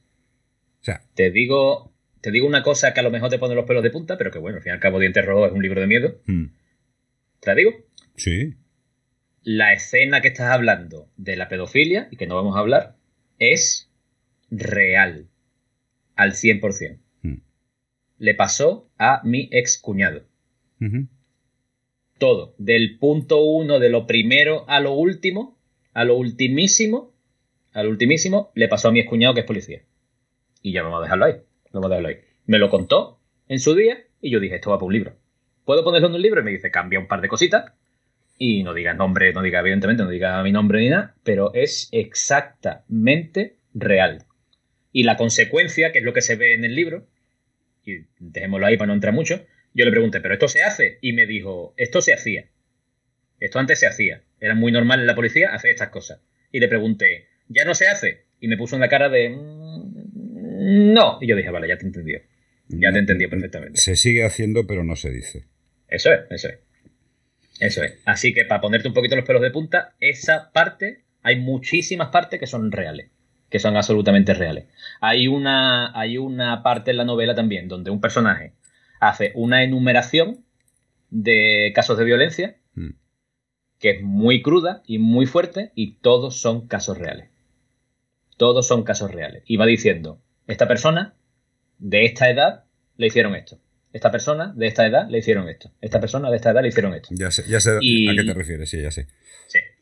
Pues todos son casos, los nombres no, evidentemente, los nombres son inventados y, y las localizaciones donde se dicen, eh, pero lo que se hizo y la edad de la víctima son, reales. Mm.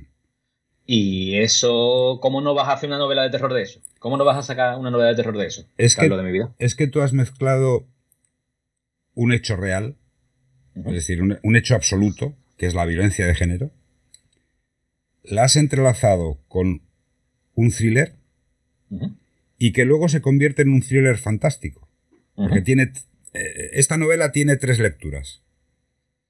La denuncia de un hecho absoluto, un hecho real, que está presente en nuestra sociedad y nuestras sociedades, extrapolándolo a diferentes países, y existe la misma problemática. Luego está la novela, el thriller, los policías que investigan una desaparición. Y luego se convierte en un thriller fantástico, que estás viendo que hay yo creo que tú en el fondo cogiste y dijiste, vamos a ver, ¿cómo hago que esto encaje todo? Y lo escribiste de una forma que todo el mundo puede entender, porque a todo el mundo nos gusta la fantasía, a todo el mundo nos gusta, el, bueno, te digo los que, los que leemos libros. Nos gusta el thriller, nos gusta la, intriga, nos, gusta la, la tensión, pero luego se convierte en un thriller fantástico, se convierte en, en, yo diría que en un libro gore, porque es muy gore. Muy violento, sí, es muy violento. Entonces, esa concatenación de, de, las tramas, esa concatenación de los hechos y esa forma de resolverlo, me ha encantado. Te cuento otra cosa que me ha pasado con el libro en este año y poco que lleva, que lleva en las librerías. Hay no pocos lectores, hay, bastantes lectores, que me han dicho, el libro es demasiado fuerte, el libro es demasiado violento, no lo soporto. No lo he soportado, no he podido terminarlo. Todos, el 100% de los que me han dicho eso, son hombres. Pues mira, yo soy hombre, porque se nota que soy hombre. o sea, no, es condición necesaria y suficiente. Hay muchos hombres que, se lo han leído hasta el final. Pero todas las mujeres que se lo han leído me han dicho, no, no. No, no, si esto se vive, si esto, esto pasa. Por eso te digo. Pero es que hay una cosa muy clara. El hombre que no puede llegar al final del libro es porque, en el fondo, o en la superficie, tiene algo de machismo. El que no es machista, eh, eh, fíjate lo que te estoy diciendo, ¿eh? el hombre que no lee este libro hasta el final está condicionado por el machismo, de una forma o de otra. El hombre que lee el libro hasta el final dice, coño, es que esto es la puñetera verdad. Yo te diré eh, esa frase de Nietzsche tan, tan, tan socorría, pero que tan cierta, que cuando te asomas al abismo, el abismo te devuelve la mirada. Y a mm. lo mejor hay gente que ve cosas ahí que no le gusta. Por eso te digo. Es que no le gusta reflexionar sobre ellas. Pero es que, es que, pero es que hay que reflexionar sobre ellas. Mm, mm. Es que está bien ya está bien. Sí, sobre todo, sobre todo lo que no hay que hacer es lo que se hace con los mendigos aquí en Berlín de miro para otro lado, no existe, no, no, sí existe, sí existe, picha, sí existe. Es que todo, Esto está pasando. Todo está pasando, pero es que el trasfondo de, la novela es la denuncia. La denuncia de un racismo hacia el inmigrante, hacia el extraño, una denuncia hacia la violencia de género, que los hombres se creen que son dueños de las mujeres y hacen con ellas lo que quieren y no, son exactamente igual que nosotros, son personas. Mm. Y luego mezclas nazismo, mezclas una geopolítica muy concreta y muy determinada, pero evidentemente que está ahí. Mm. Entonces, yo no entiendo el, el, que te digan, no, es que no he podido llegar al final del libro. Si es que yo estaba deseando llegar al final del libro a ver cómo puñetas acababa. Porque es que yo te lo he dicho, te lo he dicho fuera de micro, es eh, como te he dicho, es eh, tenebrosamente o, te dije siniestramente poético. Siniestramente poético. Es Muchas gracias. una maravilla cómo resuelves el problema. Y no vamos a decir lo que, lo que pasa en el final del libro, pero lo que tienen, lo que tienen es que sacar las conclusiones, o la conclusión única, que toda violencia sea de género, sea hacia otra raza, es absurda. Y le perpetúa. Y la perpetúa, sobre todo. Ese es el y la perpetúa. Mm. Vamos a seguir con. Hay una cosa, hay una cosa, eh, te la comento muy rápido. Eh, que se trata en el libro, al fin y al cabo, que, es cómo se representa a la mujer en la ficción. ¿Sabes? No sé si te suena una serie que se llama True Detective. Sí de hace unos años, donde eran uno, donde un par de investigadores muy rudos, mm, también mm, antagónicos, investigan en la asesinato de una, chica. Eh, de esa chica, que yo la volví a ver hace, hace relativamente poco, no se sabe apenas nada. No se sabe apenas nada. Es simplemente como un mueble, es algo a lo que han asesinado para que los, dos machos que llevan el peso de la trama eh, lleven adelante la trama y busquen a otro para liarse a tiro busquen al culpable para liarse a tiro. O sea, es una excusa, es una mujer violada, apaleada, asesinada, que sufre, al fin y al cabo, para que dos tíos tengan una excusa para buscar un tercero y seguir ejerciendo violencia. Y esa es la constante, esa es la constante en la mayoría de ficciones que nos tragamos hoy en día. ¿Sabes? Y, y me apetecía hacer algo distinto. Me apetecía una trama donde pareciera que fuera a pasar eso, pero darle un girito y que, y que hubiese otra manera de ver a un personaje, a los personajes femeninos. Hay otra, otra frase que a mí me, llamó la atención y que es totalmente eh, concreta y, describe la cosa de la que estamos hablando de una forma magistral. La violencia no tiene época. Eso lo he escrito yo, qué bonito. Sí, sí. me acuerdo, me de haberlo escrito. yo es que, es que mm, yo te vuelvo a repetir, y lo que le digo a todos los autores, yo cojo mis apuntes. Muy bien, muy bien. Y a mí no me, no me apetece comentar sobre las tramas porque no se habla de las tramas del libro. Se habla, pero muy de puntillas. Y a mí lo que me gusta es lo que tú verdaderamente piensas. Lo que tú has plasmado en tu libro, consciente o subconscientemente, y tienes una serie de frases, por ejemplo, hablando de, de garitos, todo encajado sin la menor dificultad en los intersicios de Berlín, en los huecos que han dejado la guerra y su hijo bastardo, el capitalismo. Es así. Luego, por ejemplo, hace referencia a un libro que se estudiaba en las escuelas, que son Los niños de la estación del zoo, de Cristian F., que habla de drogas, prostitución de, un adolescente. Hay otros, eh, otra, otra frase que, que me llevó, vamos, a pensar bastante. El cielo es una bolsa de cadáveres en la que han metido a Berlín. Otra. El cielo de hoy mismo, el cielo de hoy mismo por la mañana era así, un gris asqueroso. Otra. Berlín es una ciudad fraude. Y el único problema que tienen las ciudades fraude, no, que tienen las ciudades grandes, es que hay mucha gente, lo cual supone muchos hijos de puta. Solo eso. Eso es, eh, Eso es una frase que yo he dicho muchas veces. Concreto y, contundente. O sea, cuanto más acumulación de gente, haya, más hijos de puta vas a encontrar. ¿Qué es el incendio? Pues mira, el incendio es una idea que llevo yo dándole vuelta a la cabeza desde hace un montón de tiempo. Y que tiene que ver con lo que, con lo que hablabas de locales, de, negocios y de, lugares que han aprovechado los intersticios de las ruinas de la guerra que, y de las ruinas nuevas que ha causado el capitalismo.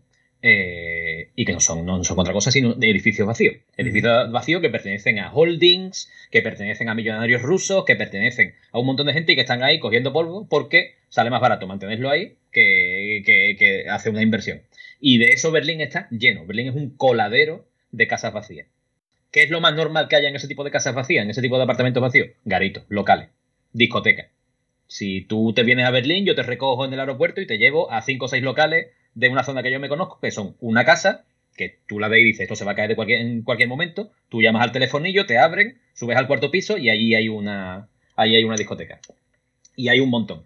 Eh, y dándole vueltas al coco, porque eso es una cosa que hacemos todos los, todos los, eh, escritores, darle vuelta al coco, ¿sabes?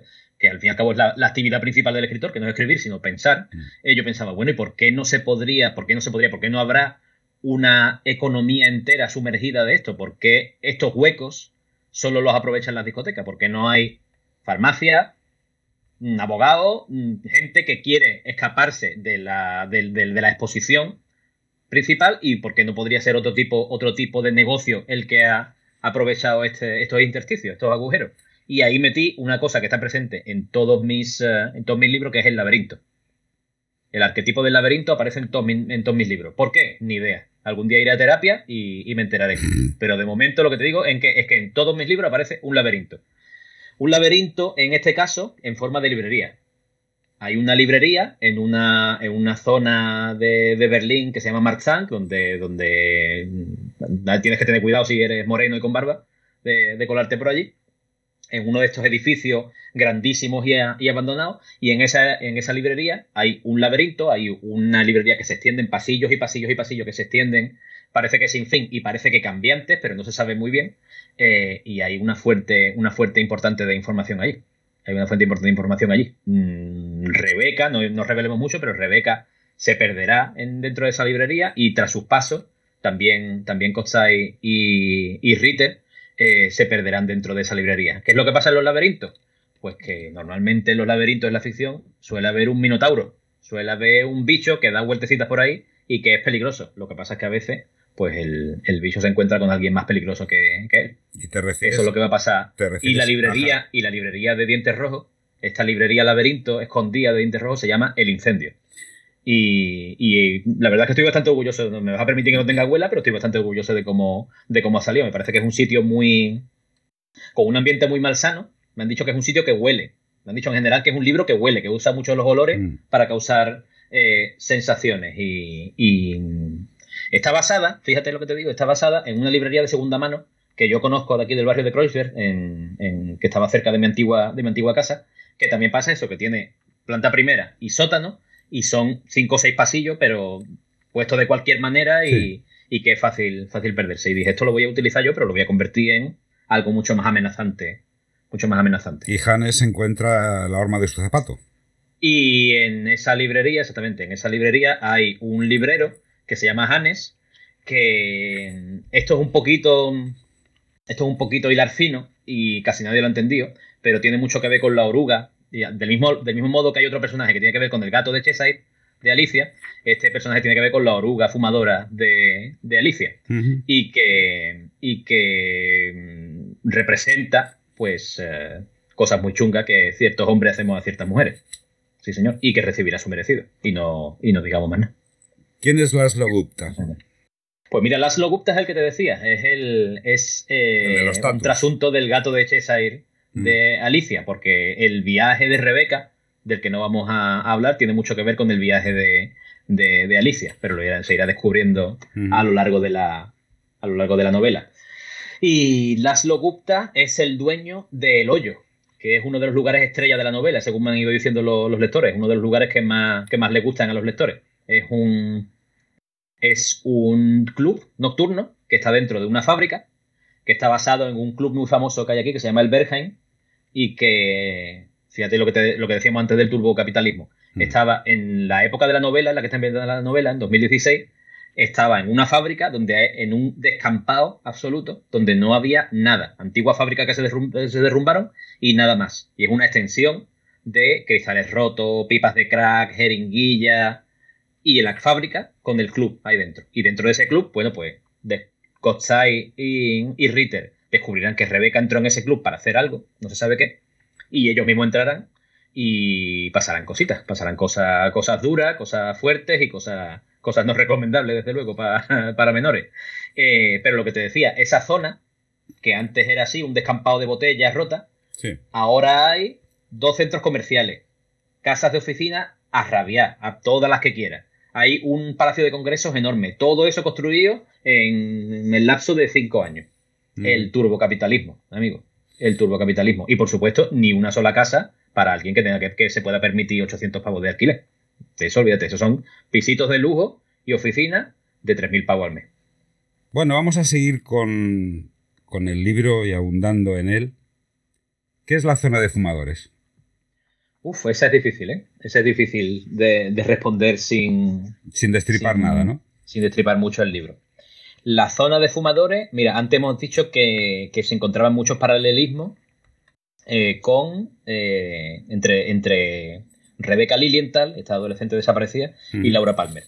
Si, seguimos tirando de ese hilo, la zona de fumadores puede que sea algo parecido a la Logia Negra, a este sitio de cortinas rojas donde se mete la gente Cooper de Twin Peaks. Parece que es un espacio liminal, parece que es un sitio que no está en este mundo, pero tampoco está en otro mundo, que está como también metido ahí entre los intersticios de, de, Berlín y en el que suceden cosas que parecen eh, atroces. Y por algún motivo que no se sabe, pues Rebeca tenía algo que ver con ese, con ese sitio. O la trajeron, o fue, o se cruzó con, ese sitio. Y nuestros queridos Lucas Kotza y Dr. Ritter, pues terminarán dándose una excursioncita para averiguar qué es exactamente esa zona de fumadores, qué son los fumadores, por qué se llama zona de fumadores y, y, cuál es el secreto y qué es lo que se esconde ahí dentro. Ya te puedo adelantar, les puedo adelantar a los oyentes y a los oyentes que no va a ser agradable. Mm, de eso doy fe. Doy fe que no va a ser agradable. Es que en la zona de fumadores has plasmado eh, una realidad patente y una realidad totalmente eh, clara, porque en esa zona no vamos a decir quién hay, ni quién no hay, ni lo que pasa, pero sí podemos decir que no son los asesinos, sino los asesinatos. Es, una, es un lugar donde se rinde culto, por así decirlo, a lo que es el centro de todo lo que está pasando, que son asesinatos de mujeres. Sí. Cómo se les rinde culto y, cómo, qué expresión, qué forma toman esos asesinatos, no lo vamos a, no lo vamos a contar. Que compren el libro y lo lean. Eso es, eso es. Eso es pero que no es un sitio bonito para irte de vacaciones, que no, te vaya marinador, que no te vaya a la zona de, ni, para fumadores. Ni para irte a tomar una copa.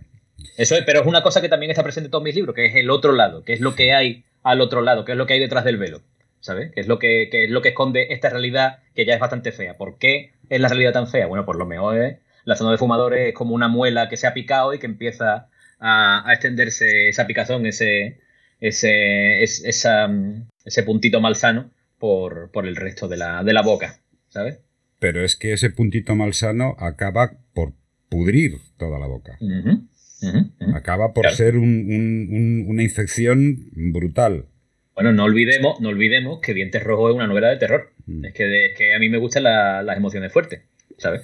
Eh, y me vas a permitir otra vez que no tenga abuela, pero yo creo que Dientes Rojos, si algo, si algo proporciona, son emociones fuertes. Eso, eso también. Hay muchas capas. Llevamos un rato hablando de, de capas sobre nazismo, sobre denuncia, sobre tal, pero no hay que olvidar que dentro de todas esas capas, de todas esas capas de denuncia contra el racismo, contra el nazismo, contra la violencia, lo que hay es una novela de mucha acción, de muchos thrillers, de, de escenas duras, de persecuciones, algún que otro tiroteo y, bueno, de emociones fuertes, porque al fin y al cabo es lo que me gusta a mí. Yo soy en la vida real muy cagueta, pero en la ficción, pues me gustan, me gustan este tipo, este tipo de cosas, ¿sabes?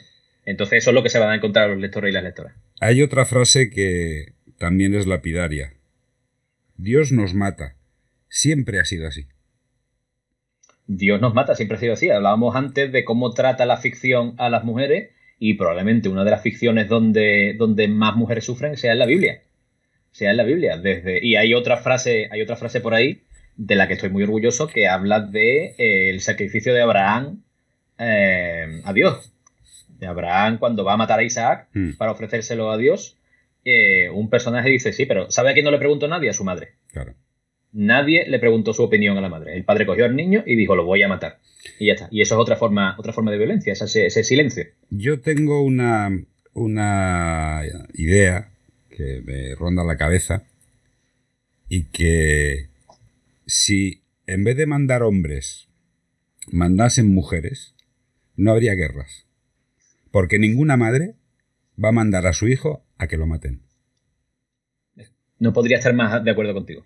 Hay, una, hay una frase, no me acuerdo de quién es porque leo tanto que no, que no recuerdo, que dice que las guerras las hacen hombres que se conocen por motivos económicos o los que sean, y se matan personas que no se conocen.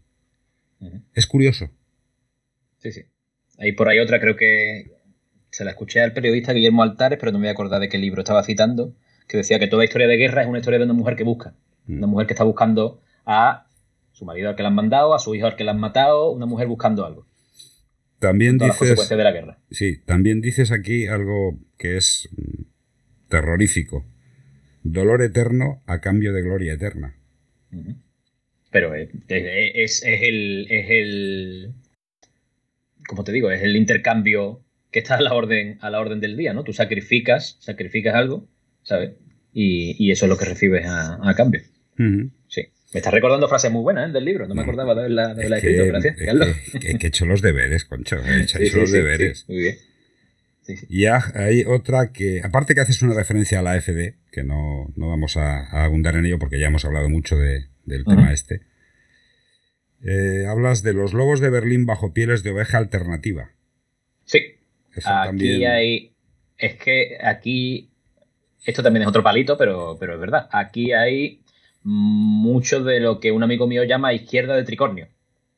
¿Sabes? Mucha gente de bastante de izquierda, con los brazos tatuados, con las barbas larguísimas y, vida de hippie, pero que en cuanto le tocas medio privilegio, se convierten en el feo de los morancos, se convierten en Donald Trump. ¿Sabes? Eh, y a ese tipo de gente me da mucho coraje. me, da mucho, coraje porque es gente con mucho privilegio que se cree muy de izquierda y que, que de izquierda no tiene nada. ¿Tiene... Y, existe, y existe. Y hay mucha gente de esa que vota a partidos conservadores. Que bueno, tú puedes votar a quien te dé la gana, solo faltaría. Pero, pero cuando hay una discrepancia, cuando hay una disonancia entre tu discurso de puertas para afuera y, y lo que piensas, y cuando se te coge, porque al final se le coge enseguida, ¿sabes? Eh, me da coraje, me da coraje. Y por qué no meter una pullita en, este libro que como estás viendo me he quedado a gustísimo sí, no, no, ya, veo, ya veo. ¿Sabes una cosa, ¿sabes una cosa que me pasa siempre con, con, los, con este y con todos los libros? Que lloro. Al final de los libros siempre lloro cuando termino de, escribirlo. Mm. Y, y, yo siempre, bueno, lloro y muchas más cosas, porque cuando estoy... Claro, esto es una cosa que nos pasa a todos los escritores, ¿no? Pues si tú quieres transmitir una sensación, eh, tienes que sentir esa sensación cuando lo estás escribiendo, ¿sabes? Si no, mm, flaco favor, mm. te haces a ti y al, y al lector, ¿no?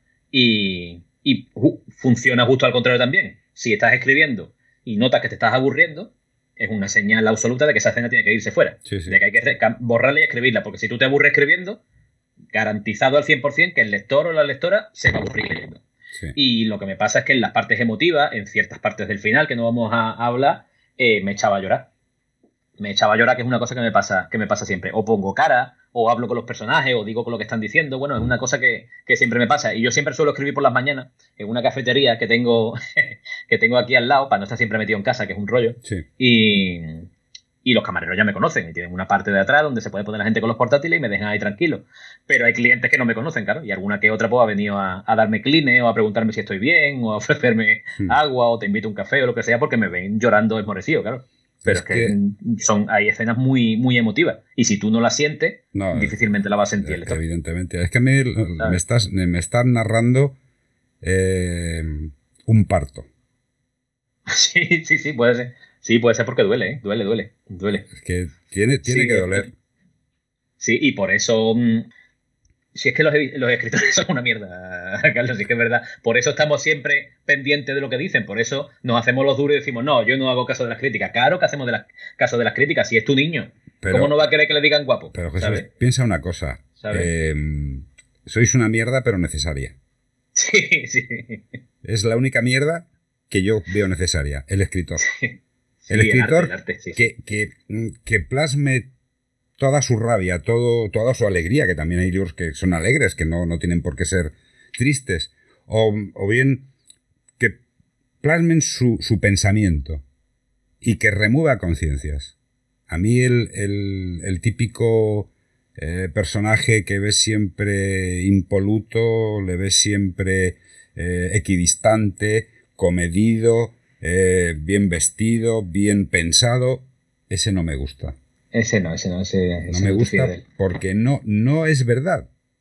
No, y sobre, todo que el arte, el arte es necesario, ¿no? Que el arte, mm, sabe que suena, que suena pedante, pero, pero es que es así. Es que, es que hay, mira, hay un, hay un clip por ahí, hay un, hay un vídeo pequeñito del actor Ethan Hawke, no sé si te suena. Sí.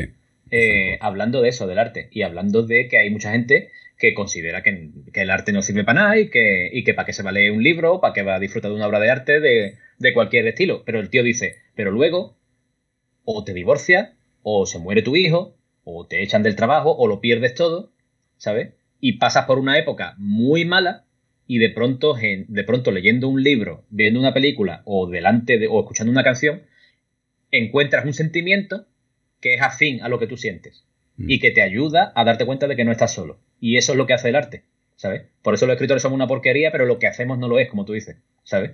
Porque somos gente normal haciendo algo extraordinario. Eso es totalmente necesario. Eso es lo bonito. ¿Sabes? Dolor acompañados de sus convidados de piedra. El miedo y la pena.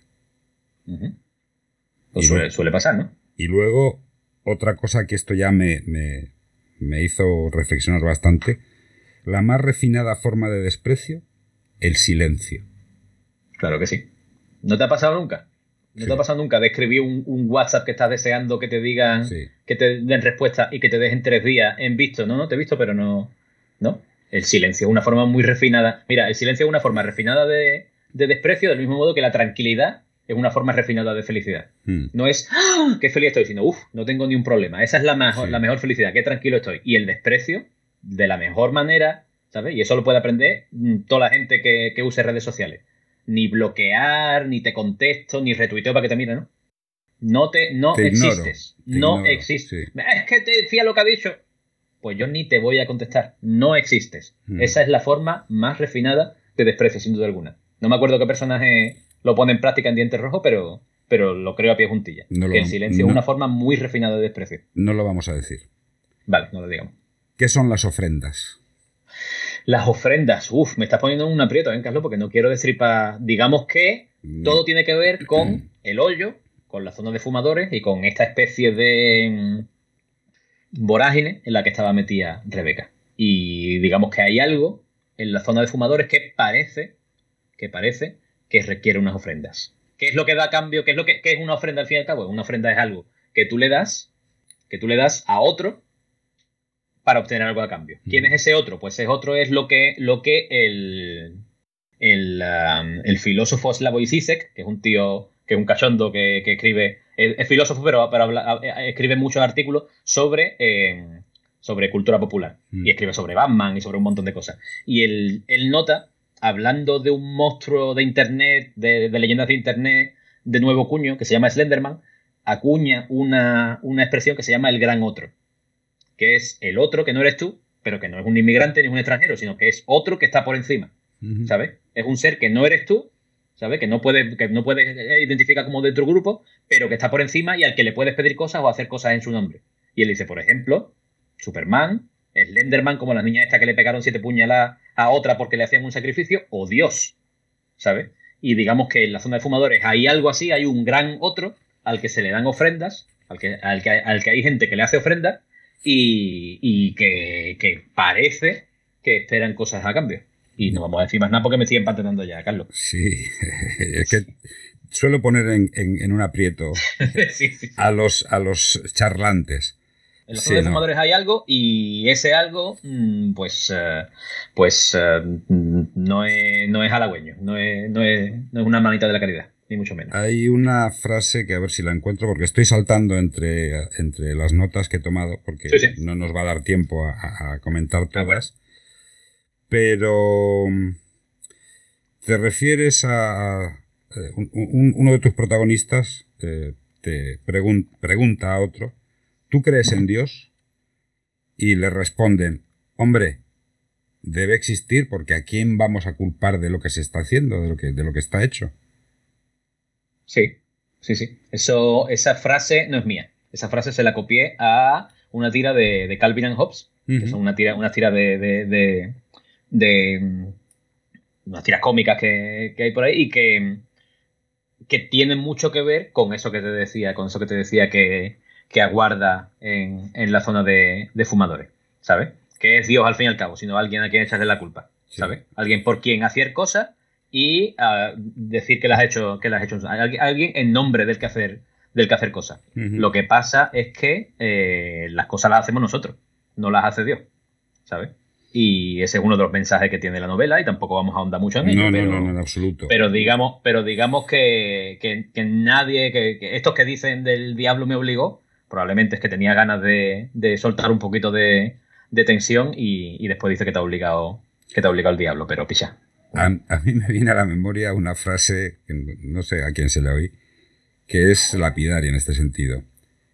Dice, las armas las carga el, el diablo y se le disparan a los idiotas. Claro, muy bien. O sea, Muy bien, muy bien. Sí. A mí, mira, a mí hace mucho tiempo me dijeron una frase que, que- que la escuché y me la guardé, que es sobre mis novelas, que me decían, en tus no- tú, tú escribes novelas sobre monstruos donde los peores son los hombres. Sí. Y es así. Y es, Sí, sí, y es una muy buena, y es una muy buena definición también Mm. de, de dientes rojos. Berlín es un recuerdo de hueso, un Berlín blanco, debajo del cual hay un Berlín gris, debajo del cual hay otro Berlín negro. Le das mucha caña a Berlín, ¿eh? Pero tú, tú te das cuenta de que llevamos dos horas, dos horas de, de charla y ya, y aquí ya era de noche cuando hemos empezado. Ah, Es que, es que aquí se hace de noche a las 4 de la tarde. A las 4 de la tarde, que es lo de mi vida, sí. ¿sabes? Eh, y cuando nieva, esto se convierte en un paisaje post-apocalíptico, de verdad, ¿eh? Cu- Ya no nieva tanto como antes, porque todos sabemos que el cambio climático lo ha cambiado, lo ha cambiado todo. Pero cuando yo llegué en 2009 por primera vez a Berlín, eh, la nieve alcanzaba un metro. Mm. Nos poníamos a menos 25 en el, en el, ah, en el invierno.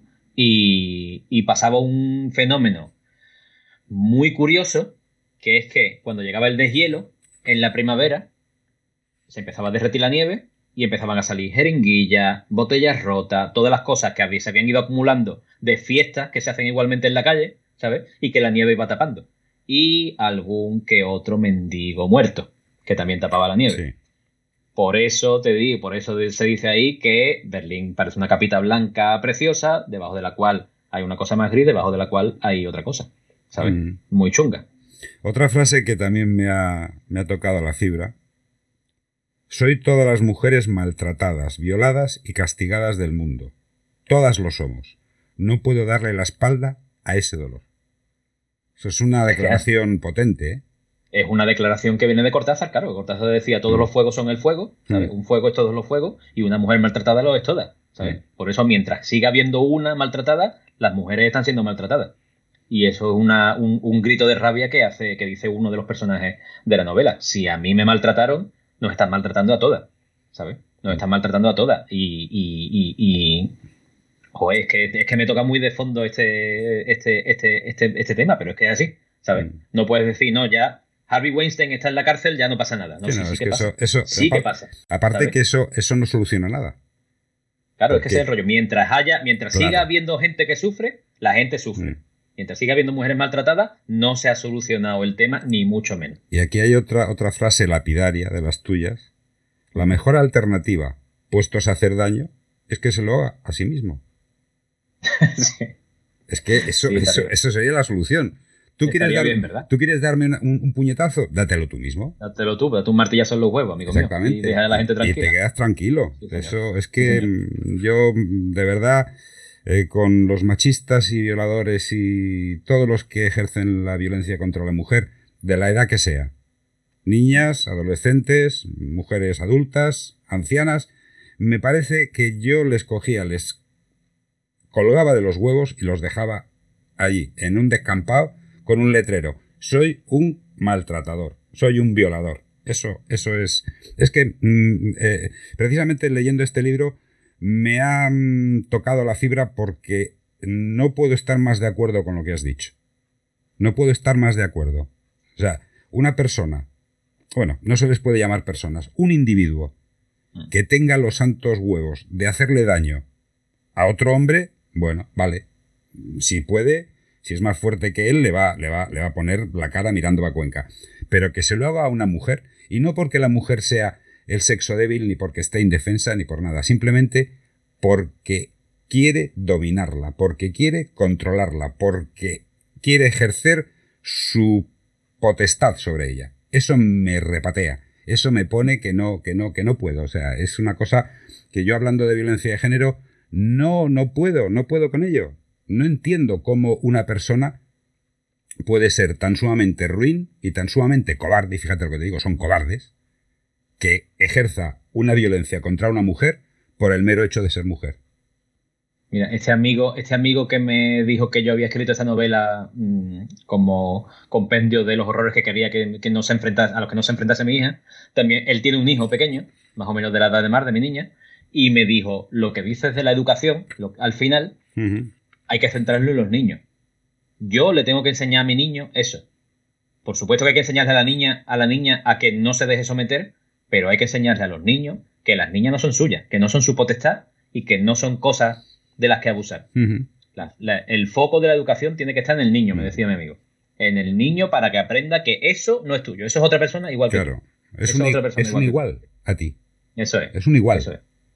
Eso es. Hay otra frase también de estas que me, que me tocan la fibra. Primero la conmoción, luego el dolor, luego el horror, y por fin la certeza de que él no es el depredador, que jamás lo ha sido, que acaba de caer en las fauces de un monstruo verdadero. No digo quién lo dice, ni qué lo dice. No digamos ni... ni pero esta frase, esta frase me parece determinante. Bueno, porque, porque volvemos a lo mismo, porque se me ve el plumero y porque se, ve en la novela que lo que le deseo a la gente que causa mal es que viva en esa misma situación. Y es una manera de resarcirme de algo que normalmente no pasa, pero que si tú eres quien pega, ojalá te hagan lo mismo a ti, a ver, a ver qué se siente, a ver qué se siente estando del otro lado. Y yo la, la, última, la última cosa de los apuntes, que la tengo ahí apartada, que tengo que hablar de ella, ya quedan 12 minutos, pero podemos, hablar. Yo quiero saber quién es el rey. Sin que digas quién es el rey, ¿quién es? Uf, es difícil, ¿eh? Es difícil. El rey es una presencia que contamina toda la novela. Desde el momento en el que Lucas y Ritter empiecen a investigar el paradero de Rebeca, eh, al principio va a parecer que es una investigación policial de las de toda la vida, ha desaparecido una mujer, ha, sufrido algún tipo de daño, ha jugado por el charco, este charco de sangre que hay aquí, este diente arrancado, y vamos a ver dónde estuvo, vamos a ver dónde estuvieron toda la gente que la vio, cuándo fue la última vez que se la vio, etcétera. Cuando vayan investigando y tirando del hilo y descubriendo pistas, se va a ir eh, lo que decíamos antes, ¿no? La muela pica, ¿no? Va, va, va, va a ir van a ir descubriendo rastros de podredumbre, rastros de una presencia malsana que, está pululando por Berlín y que hay quien la conoce como el rey, pero no se sabe muy bien exactamente qué es, quién es, ni qué quiere, ni por qué, ni qué es lo que pasa. Parece que tiene que ver con esa zona de fumadores, parece que tiene que ver con el incendio, parece que tiene que ver con el hoyo, con esta especie de discoteca extraña al frente de la cual está las Logupta, eh, y parece que tiene que ver con este viaje medio espectral, medio onírico, medio sobrenatural, que primero ha emprendido Rebeca, no se sabe muy bien por qué razones, y después han tenido que, emprender Kotsai y, Ritter siguiendo, siguiendo sus pasos. ¿Qué es el rey? ¿Qué quiere? ¿Dónde está? Mm, pues toda esa respuesta, eh, todas esas preguntas se responden en las páginas de Dientes Rojo, pero sería una pena que yo las respondiese aquí mm, porque se estropearía la, la No, evidentemente. Yo te voy a dar mi opinión de quién es el rey sin eh, descubrir nada del libro, pero para mí, y corrígeme si me equivoco, es la idea del machismo absoluto es la idea perenne durante toda la, historia de la civilización de ese machismo inherente en, la raza humana. Que no hace nada, pero se alimenta de los hechos violentos contra las mujeres a lo largo de la historia. No sé si me he equivocado.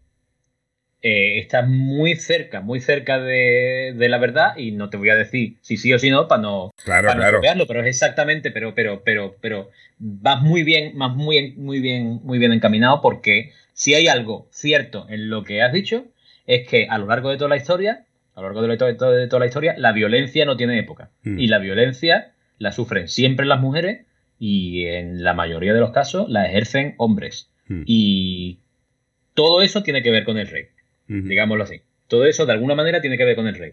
Y hay una chica adolescente que está en un colegio católico que de pronto, pues eh, por los motivos que no vamos a, detallar, se cruza con esta figura y de pronto empieza a averiguar un poquito más y un poquito más y un poquito más y un poquito más de qué es lo que hay alrededor de esta figura. Y después pues habrá dos policías muy diferentes entre sí o quizá no tanto, que, van a irla buscando y van a ir recomponiendo el puzzle de qué es lo que le ha pasado antes de su, de su desaparición. Lo que pasa es que esa investigación pues va a tener unas consecuencias, unas consecuencias que desde luego no van a ser, no van a ser ni dulces ni, ni bonitas para, los dos.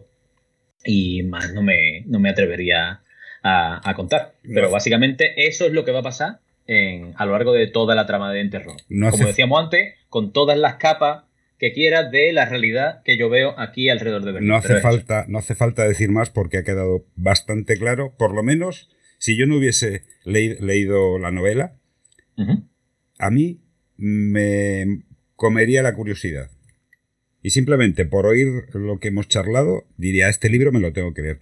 Que yo, vuelvo a repetir, se lo recomiendo encarecidamente a los oyentes porque van a encontrarse una novela que es realmente para pensar.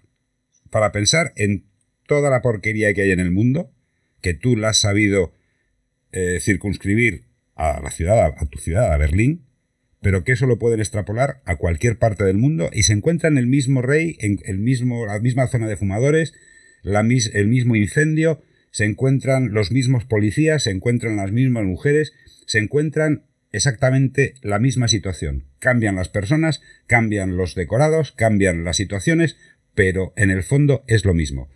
Y como esto ya está casi acabando, yo te tengo que hacer la pregunta obligada de jarabe de micro. Venga, adelante. Que es la siguiente. ¿Cuál es la pregunta que nunca te han hecho?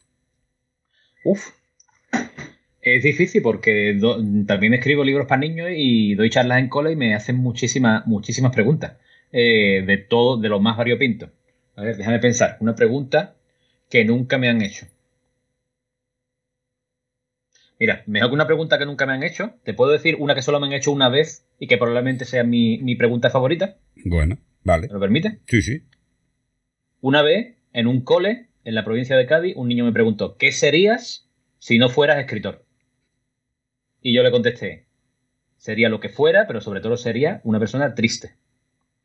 Una persona muy triste, porque todas estas cosas las tengo en la cabeza y si no pudiera volcarlas en la página, eh, estaría dando vueltas por mi coco y, estaría muy, muy, muy triste de ser incapaz de concretarlas en libros como Dientes Rojos o como todos los demás que, tengo. Yo Esa pregunta solo me la han hecho una vez, pero, pero mm, me llegó dentro. Yo creo que mm, tiene, tiene por lo menos eh, para hacer que pensar. Una pregunta que tiene mucha, mucha enjundia, como digo yo. Sí. O sea, es una... Sí, sí, sí. bien. Está, está bien. Eso a mí nunca, nunca se, me se me había ocurrido, se me, se me ocurriría el de pensar que, que, que, quería o que querría ser si no, si no hiciese lo que hago. Plantéate, este programa, este programa y estas entrevistas son tu pasión. Si, si te las cortaran, si de pronto no hubieras tenido esta posibilidad, todo esto que tú tienes dentro y que sacas, toda esta, toda esta sapiencia, esta capacidad para el análisis que tienes, esta, esta, esta darle vueltas al coco y mm. reflexionar y darte cuenta de cómo funcionan los mecanismos de la ficción, tendría que ir a algún lado. Y si no saliera, eh, pues eh, probablemente te frustraría. A mí me dijo Carlos Sisi cuando hicimos la charla del libro Alone at the Top, me dijo, es que tú tienes alma de editor. Mm, alma no sé porque no creo mucho en las almas. Ojo de editor, desde luego. Bueno, alma. Ojo de editor, sí. Llámalo como quieras. Yo digo, te, transcribo, te, transcribo textualmente lo que me dijo. Que tengo ojo de editor, bueno, mm, eso... Es que piensa una cosa. Eh, yo creo que todos los eh, prejuicios y toda la porquería que tiene la gente en la cabeza se curan de dos formas. La primera viajando y la segunda leyendo. Y se acababa la tontería. Por definición, la literatura es el arte del otro. Es el arte de meterte dentro de otra vida. Mucho más que un cuadro, mucho más que una danza, mucho más que una película, es meterte durante muchas horas en la cabeza de otra persona. Mm. ¿Cómo coño no vas a desarrollar la empatía? ¿Sabes? Sí, pero es que muchas veces eh, los libros se leen, yo lo he dicho varias veces en Jarabe de Micro, los libros se leen de dos formas. Se leen de una mm, forma intrascendente, se lee te quedas con lo que te guste y lo que no te guste lo desechas y no profundizas más. O sea, no lees el sustrato del libro, no, no captas el sustrato del libro. Entonces, como lectura mm, de divertimento, bien, dientes rojos, divierte. Porque habrá gente que le divierta. En cambio, si te metes dentro de lo que has escrito y de lo que quieres transmitir, es una percepción totalmente deprimente. O sea, te deprime el libro. Lo que pasa es que luego tú tienes la, capacidad de analizar por qué te deprimes y cuáles son las causas de, esa depresión. Y entonces tienes ahí que dices, bueno, ahora yo... no vamos a esconder, un libro que te da una paliza, es verdad. el libro te da una paliza. Es que te pone, vamos, el cerebro te lo hace migas. Y ya te digo, yo sinceramente te felicito por tu, por tu novela, porque es, eh, ya te lo dije, es siniestramente poética. Bueno, tío, es que, es que en realidad, claro, el, rollo este de que te deprima, de que te haga trizas, de que te dé una paliza, en realidad es lo que queremos todos los, escritores. Mm. Despertar una emoción, positiva o negativa, da igual, en el lector. Porque tú piensas, tú piensas en cuando un libro, cuando un libro te hace llorar, ¿vale? O cuando un libro te enfada o cuando un libro te hace mm. reír es una emoción que no estaba antes y que aparece de pronto en ti.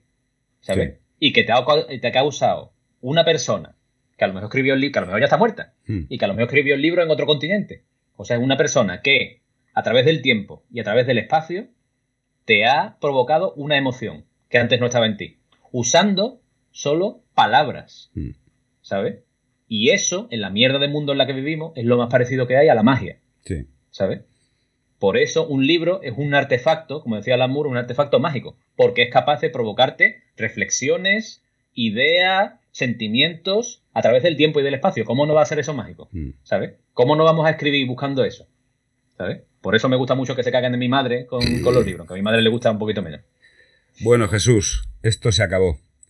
Agradecerte tu presencia en este jarabe de micro, reiterarte mi enhorabuena por el premio 42 y esperando tu siguiente novela. Pues mi siguiente novela llegará dentro de unos meses, en, primavera de 2023. Eh, es un libro, es un libro juvenil que sale con la editorial EDB y que tiene que ver con cómo se hacen las historias y por qué se escribe. Y que, bueno, ya me pasaré por aquí y charlaremos largo y tendido porque es de, la, de, la, de, la, de, las cosas más emotivas y más bonitas que he escrito. Estás, estás invitado. Me lo he pasado estupendamente, Carlos. Muchísimas gracias. Ha sido un placer para mí. Eh, te reitero mi agradecimiento porque hayas compartido el micrófono conmigo. Y a los oyentes lo que siempre les digo, encontrarán toda la información en jarabedemicro.com, en iVox, en Spotify y cuidaos.